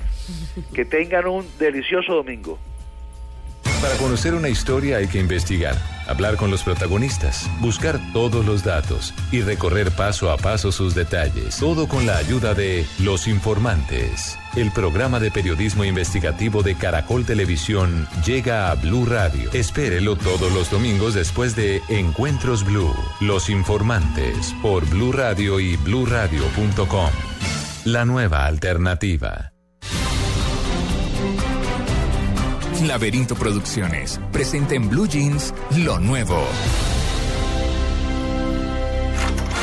En Blue Jeans, 3, 2, 1, acción.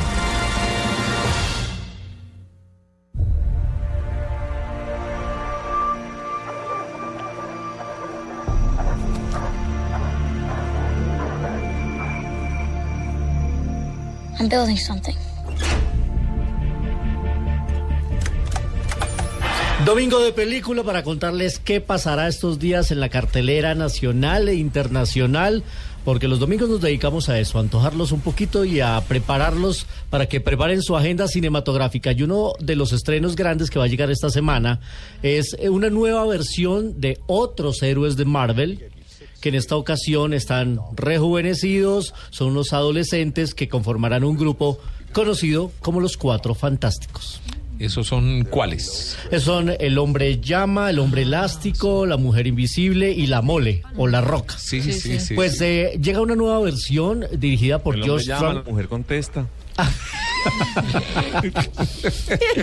Otro candidato al fémur de oro para el chiste más grueso del día. Muy bien. Me han superado. Muy bien. Eran sí. los que tiene preparados para la sección de chistes, no tenía dónde echarlo, aprovechó.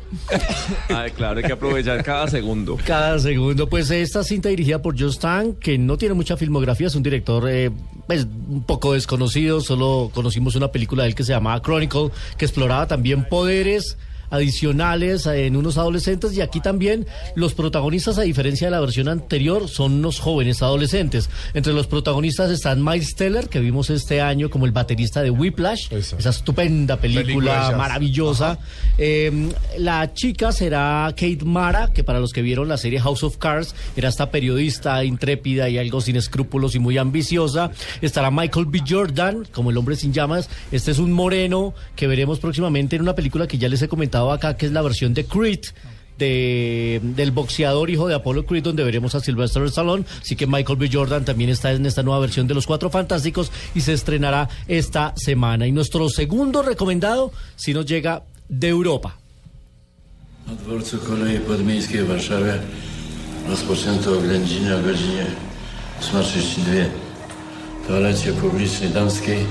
Na dworcu kolei podmiejskiej w Warszawie rozpoczęto oględziny o godzinie 8.32 w toalecie publicznej damskiej. obviamente no entendemos nada polaco polaco Ah, ah, yo sé decir osito en polaco. ¿Cómo se dice? Mishka. Ah, muy bien. Mi hermano tiene apellido polaco, Kolleja. Yo tengo familia. Porque ahí. primer- sí, del primer matrimonio Ah. de mi mamá. Muy bien, pues de este país nos llega una película de cine independiente que se llama Body en cuerpo y alma. Eh, la directora es Malgorzata Sumkowska. ¿Qué tal es el cine polaco? Pues nos llega muy poco, ¿saben? Nos llega muy, muy poco cine, Muy pero co- como les he dicho, muy escaso.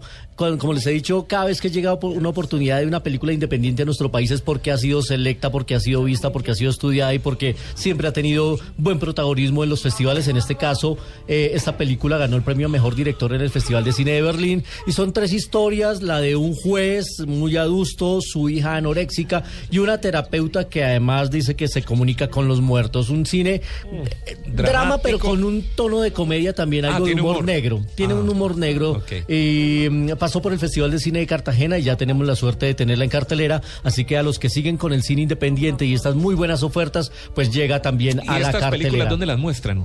Por hay, unas- hay un circuito ya de cine independiente en el que uno encuentra siempre a la fiesta estas películas. Por ejemplo, los cinemas de Cine Colombia de Avenida Chile, ahí en, En la calle Bogotá. 72 Aquí en en Bogotá. Bogotá. Está Cinemanía, está Cinema eh, el Cinema Paraíso de Usaquén, em, también en Hay Medellín, la Barranquilla. Merced, Luis, ¿no? ¿Cuál?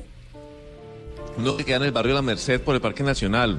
Un, un Tonalá. Sí, el Tonalá, que, cinearte. que, que está completando un año de funcionamiento, así que esas salas alternas se han encargado y ya por lo menos grandes empresas como Cine Colombia tienen un espacio dedicado donde eh, acaban de presentar el Indivo con gran éxito, casi que 99.6% de ocupación en las salas, Increíble, que ¿no? es una maravilla, porque como decían alguna vez, no hay que llevar la gente a las salas, hay que llevar el cine a la gente. Y eso es lo que hacen también, por ejemplo, los festivales de cine.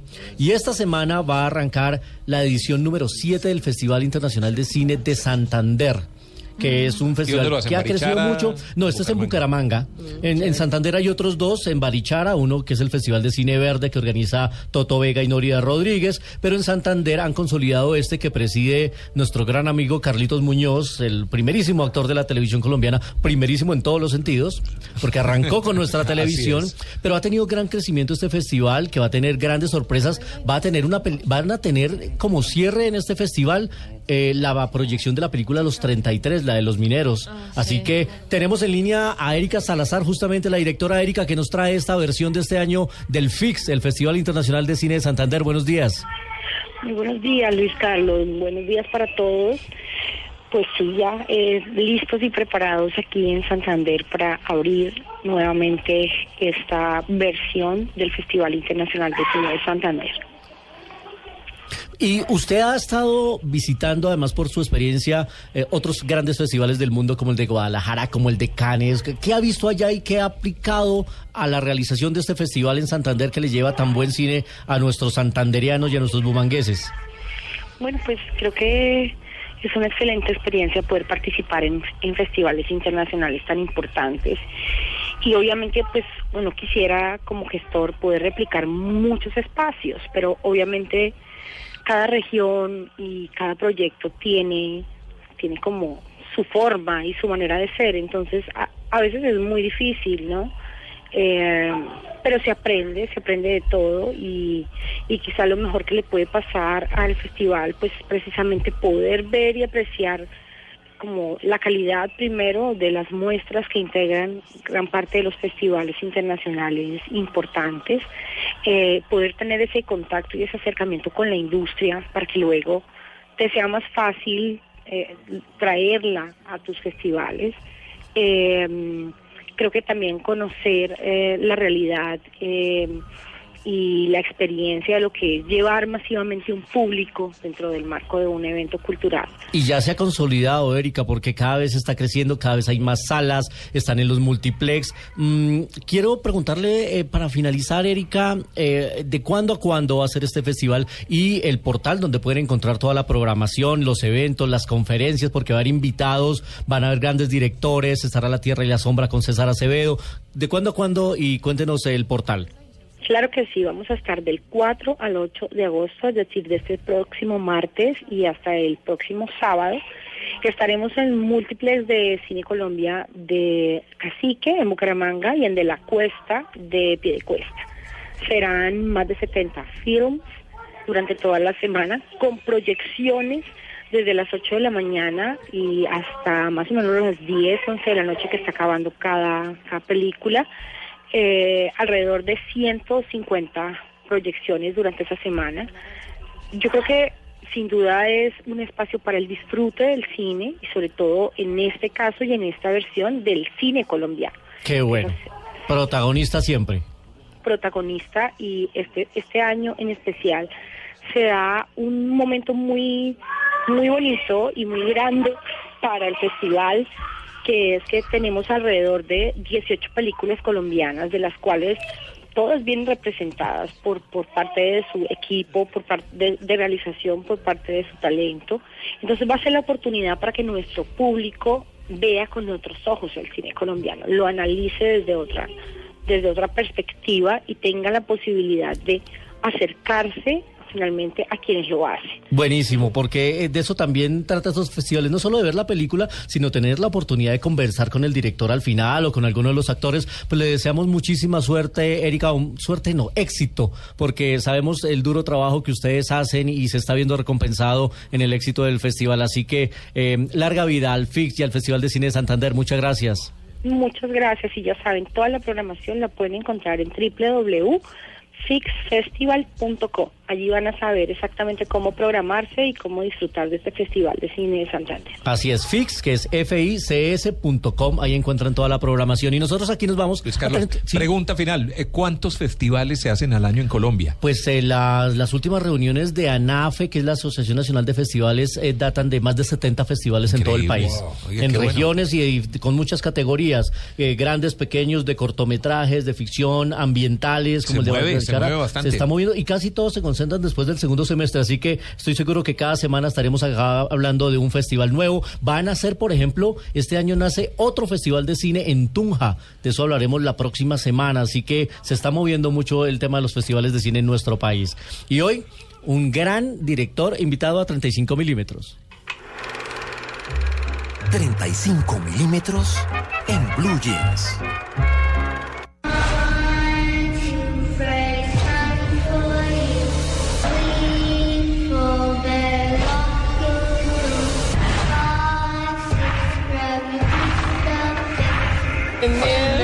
Yo me acuerdo ¿Ya de- se asustaron? Sí, ya. Bueno, esa- la canción. ¿Cómo era que le decía? Jay, ojo que Jason les llega a tu casa, ojo Sí, que Jason uno, toca dos, tu puerta, ojo si que one, two, Jason- Freddy comes for you. Exacto. Pues era esa canción, ese estribillo que descubrimos y conocimos en una película. La quiero ojo. de Rington.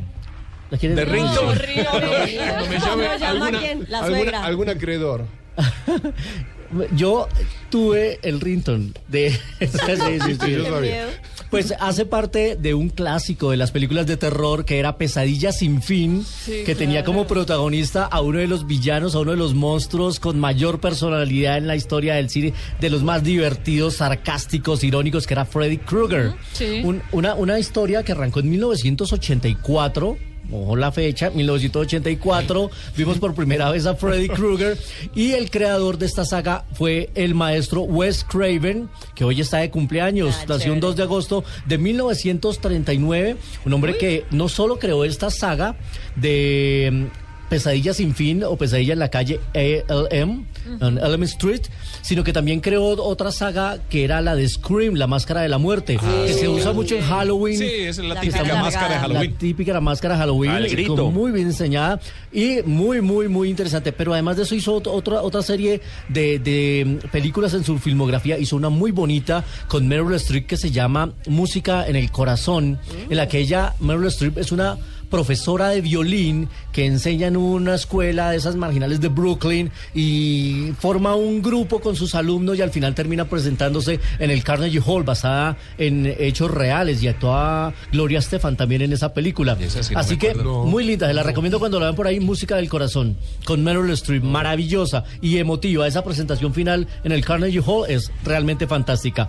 Pues hoy recordamos a Wes Craven, el maestro del terror, que está cumpliendo años con esta música de eh, La pesadilla sin fin. Esa terrible música. Horrible. Quiero recordar que ayer Antonia Lanciano, Juan M. Carrizosa y Doctor Proctoculito. Así se Arroba, llama. arroba, arroba. Ah, no, se llama Doctor Proctoculito, arroba Carl Mes. Ah. Fueron los ganadores de los de los mugs, de los jarritos. Sí, de los mugs Sí, de sí, los sí. Minions. Minions. Pero la buena noticia es que hoy tengo tres más. Para regalar. Hoy vamos a regalar tres más y la pregunta es muy sencilla, pero muy sencilla ya. En arroba en blue jeans tienen que seguir la cuenta de arroba en blue jeans. ¿Cómo se llama mi villano favorito? Muy sencillo, Ah, muy sencillo, bueno. muy sencillo. Tres ganadores más, tres mugs más, eh, porque ustedes saben que tratamos como reyes a nuestros cinefanáticos. 9.40, tiempo de irnos de paseo. Pero antes, escuchen este mensaje importantísimo, una invitación que nos tiene eh, Juana Juanita. Catalina. Juana Catalina.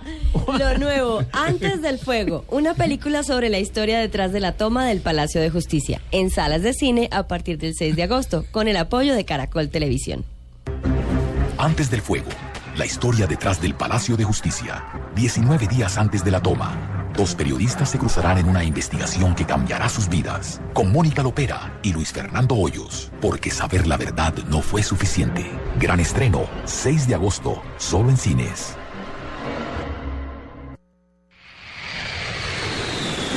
En Blue Jeans, vámonos de paseo. Se em tantos caminhos usted já buscou. Pero la verdad nunca encontrou. Se los sueños se acabaron, sus castillos derribaron.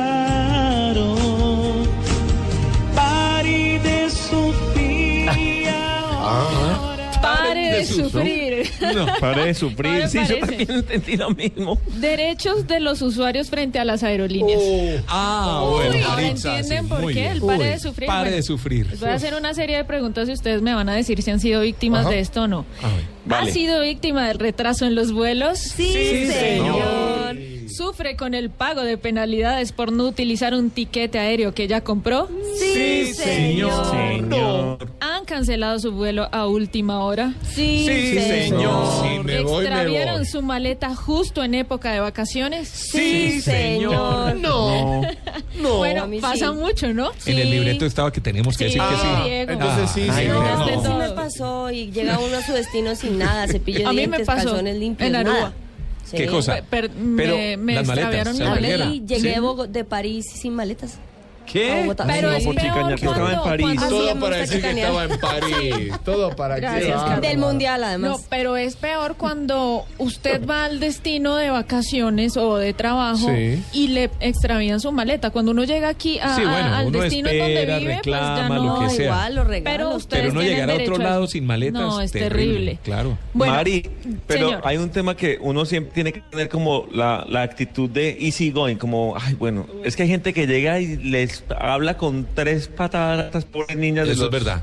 Es de las verdad. aerolíneas y de una empiezan todo mal. Sí. Uno tiene que llegar como con buena onda, ¿o no? Claro. Por lo menos enterarse qué fue lo que, de qué fue lo que pasó. Sí, preguntar exacto. bien qué fue, cuál fue el problema y pues por supuesto tratar de buscar una buena solución. Pero miren, son tantas las quejas que tienen los usuarios de las aerolíneas que la Aerocivil tomó cartas en el asunto y ahora los usuarios tenemos nuevos derechos. Por ejemplo, antes no existía el derecho al retracto. Ahora el usuario tiene la facultad establecida en la ley para desistir o arrepentirse de una compra de un tiquete aéreo. Con las nuevas medidas, el comprador tiene 48 sigui- eh, horas eh, al, siguientes a la, a la compra de su vuelo.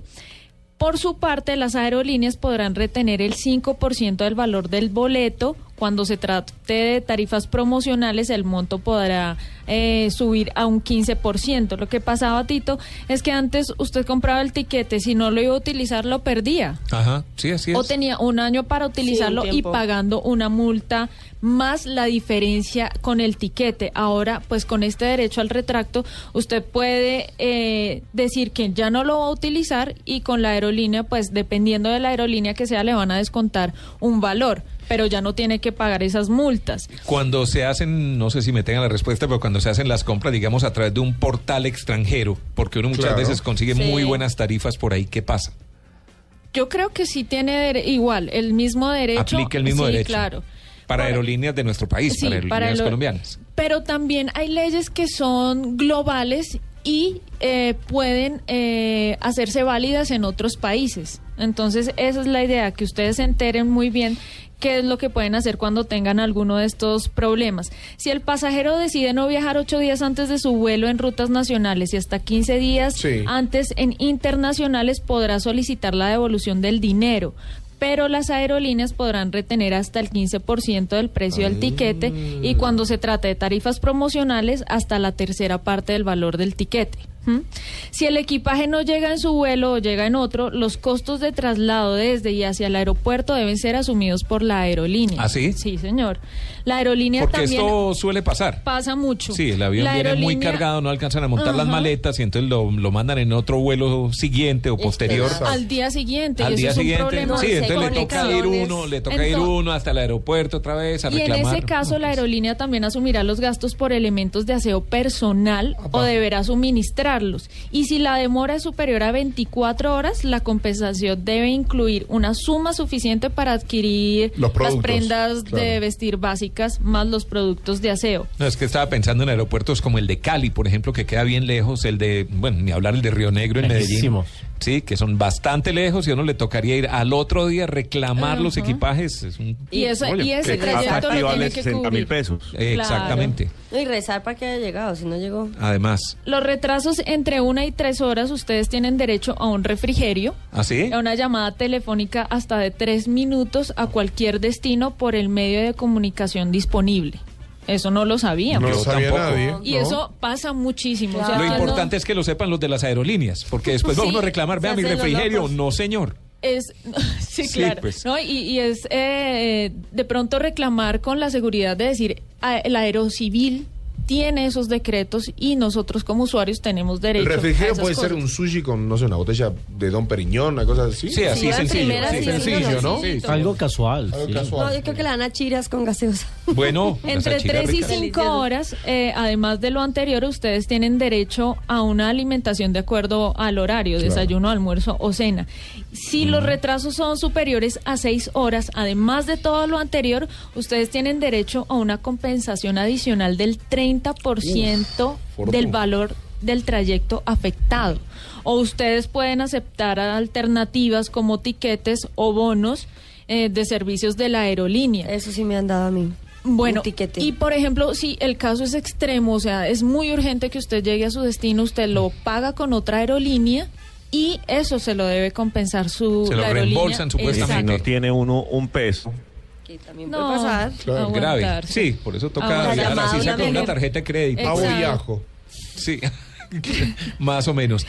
Esta información, ¿dónde está? ¿Dónde la puede consultar la En gente? la- Porque es importante que la, tenga a la mano. de la Aerocivil, Sí. ahí ustedes pueden encontrar los derechos de los usuarios. También hay muchos artículos, porque esto es nuevo, Sí. eh, en donde en la revista Semana también hablaron sobre los nuevos derechos de los usuarios respecto a las aerolíneas. Si ustedes tienen una reserva confirmada y la aerolínea cancela el vuelo sin que le hayan reintegrado el precio del pasaje, la aerolínea deberá hacerse cargo de los gastos de hospedaje y traslados desde y hacia el aeropuerto.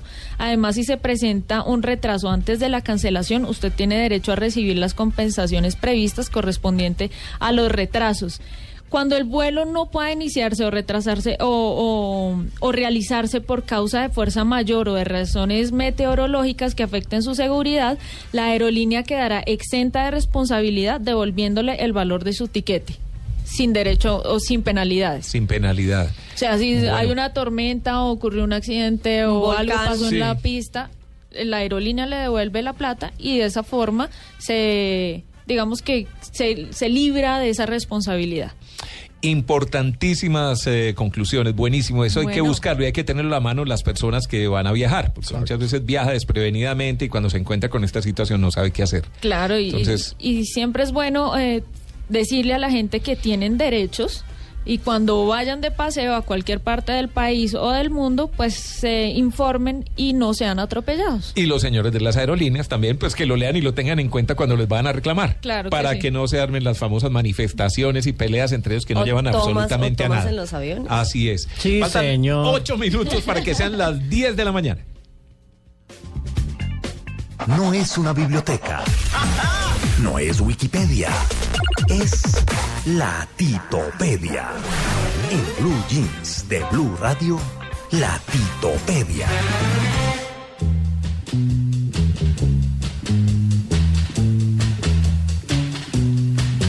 ¿Por qué se fue y por qué murió?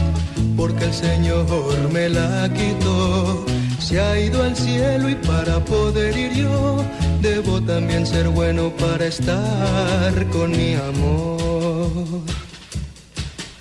Íbamos los dos. Bueno, me imagino que muchos de ustedes recuerdan esta canción que cuya versión original es en inglés, Claro. sí, pero que en español la hizo Polo y muchos otros cantantes. De hecho, Alcia Costa, creo Sí. que la estábamos poniendo hace ocho días. Don La versión Alcibiades de- Costa. De, de Don Alcibiades. Lo que pasa es que uno muchas veces oye las canciones, oye la letra, pero no se cuestiona lo que dicen. Historia que hay Sí, la historia que hay detrás. Entonces, Íñigo, nuestro querido y compañero Íñigo, eh, decidió hacerle un análisis forense a la letra de esta canción. Sí, porque es que si ustedes oyen la letra detenidamente se van a dar cuenta. ¿Que no es de amor? No, pues sí, tiene un fondo de amor, pero la verdad es que pasa por encima, no, pasa No, por no. encima de todas las leyes de tránsito existentes. Ah. No sé si le había se prestado atención. Entonces, Íñigo, Sí es ahí, escuchemos. Íñigo. Eh, sí, sí es ahí, Íñigo, preséntenos la canción pedazo a pedazo a ver cuál es la conclusión. ¿Por qué se fue? ¿Cómo que se fue? Ella no se fue. Usted la mató. Bueno, sí. Está claro. Iban manejando, la mató. Se chocó. Tiene toda la razón. A ver, Íñigo. ¿Y por qué murió? ¿Cómo no se va a morir con semejante totazo que se dio? Totazo. Iban en el carro por, por la autopista. Me encantan los términos técnicos de Íñigo. El totazo. El totazo. Además, yo no sé si en España dicen totazo. Un No. totazo. Una hostia. Sí. Hubiera sido mejor una hostia. Ah, A ver, más del análisis forense, Íñigo. Porque el Señor me la quitó. Maldito sacrílego. ¿Cómo osa meter al señor en este lío? ¿Acaso era él quien iba manejando? ¿Ah? No, pero, pero Íñigo se levantó como bravo hoy, como Está rabón. enojado, sí, está enojado. Él era amigo de ella, yo creo. Yo creo que la Sí, no, está ofendidísimo. Pues, pero con razón, si uno se puede escuchar la letra. O era el otro carro. Le están echando la culpa a alguien más. Del choque, claro. Sí. A ver, Íñigo, sigamos con el análisis de la letra de la canción. A ver. Se ha ido al cielo y para poder ir yo, debo también ser bueno para estar con mi amor. ¿Cómo no? Siga creyendo. Con este accidente lo que usted se ganó fue un tiquete en primera clase al infierno. Ush. Por si no lo no. sabía, está condenado por homicidio culposo en segundo grado. No, Claro. Oye, este No, man está muy bravo. Ya no hay asientos en esa primera clase. Creyendo que va a ir al cielo junto con ella. No, no lo va a hacer. Es que Le cantó la tabla al cantante. Pero al total. compositor. No, porque además el piloto bastante bruto, pues Claro. el chofer. No, Es como le ocurre. Sigamos con el análisis. Íbamos los dos al anochecer, obscurecía y no podía ver. Si no podía ver, ¿por qué carajos no, se No. detuvo? Iba borracho. Sí. O con los ojos cerrados. o Achinado. Se le quedaron las gafas Las en la casa. Las gafas se le Ah, quedaron. o quién sabe qué estaban haciendo mientras iba manejando. Uno Bueno, nunca sabe. sí, Bien, punto también para- es cierto. El chofer. L- Insisto, uno oye la letra. Iba chofereando. Juanita, Juanita, Esta inversión, Juanita, incontrolable. Uno oye las letras de las canciones y no, Y no les les presta atención cuidado. y vea todo lo que tiene esta y canción. las dedica y todo. Ah, y las dedica. Sigamos con el análisis. Yo manejaba, iba más de 100. ¿Qué tal el irresponsable? Donde dice que uno puede ir a más de 100 kilómetros por hora y de noche, y mucho menos si no podía ver. O sea, ahí Y está se toda iba la explicación. Te digo, está enojado. Íñigo se enojó.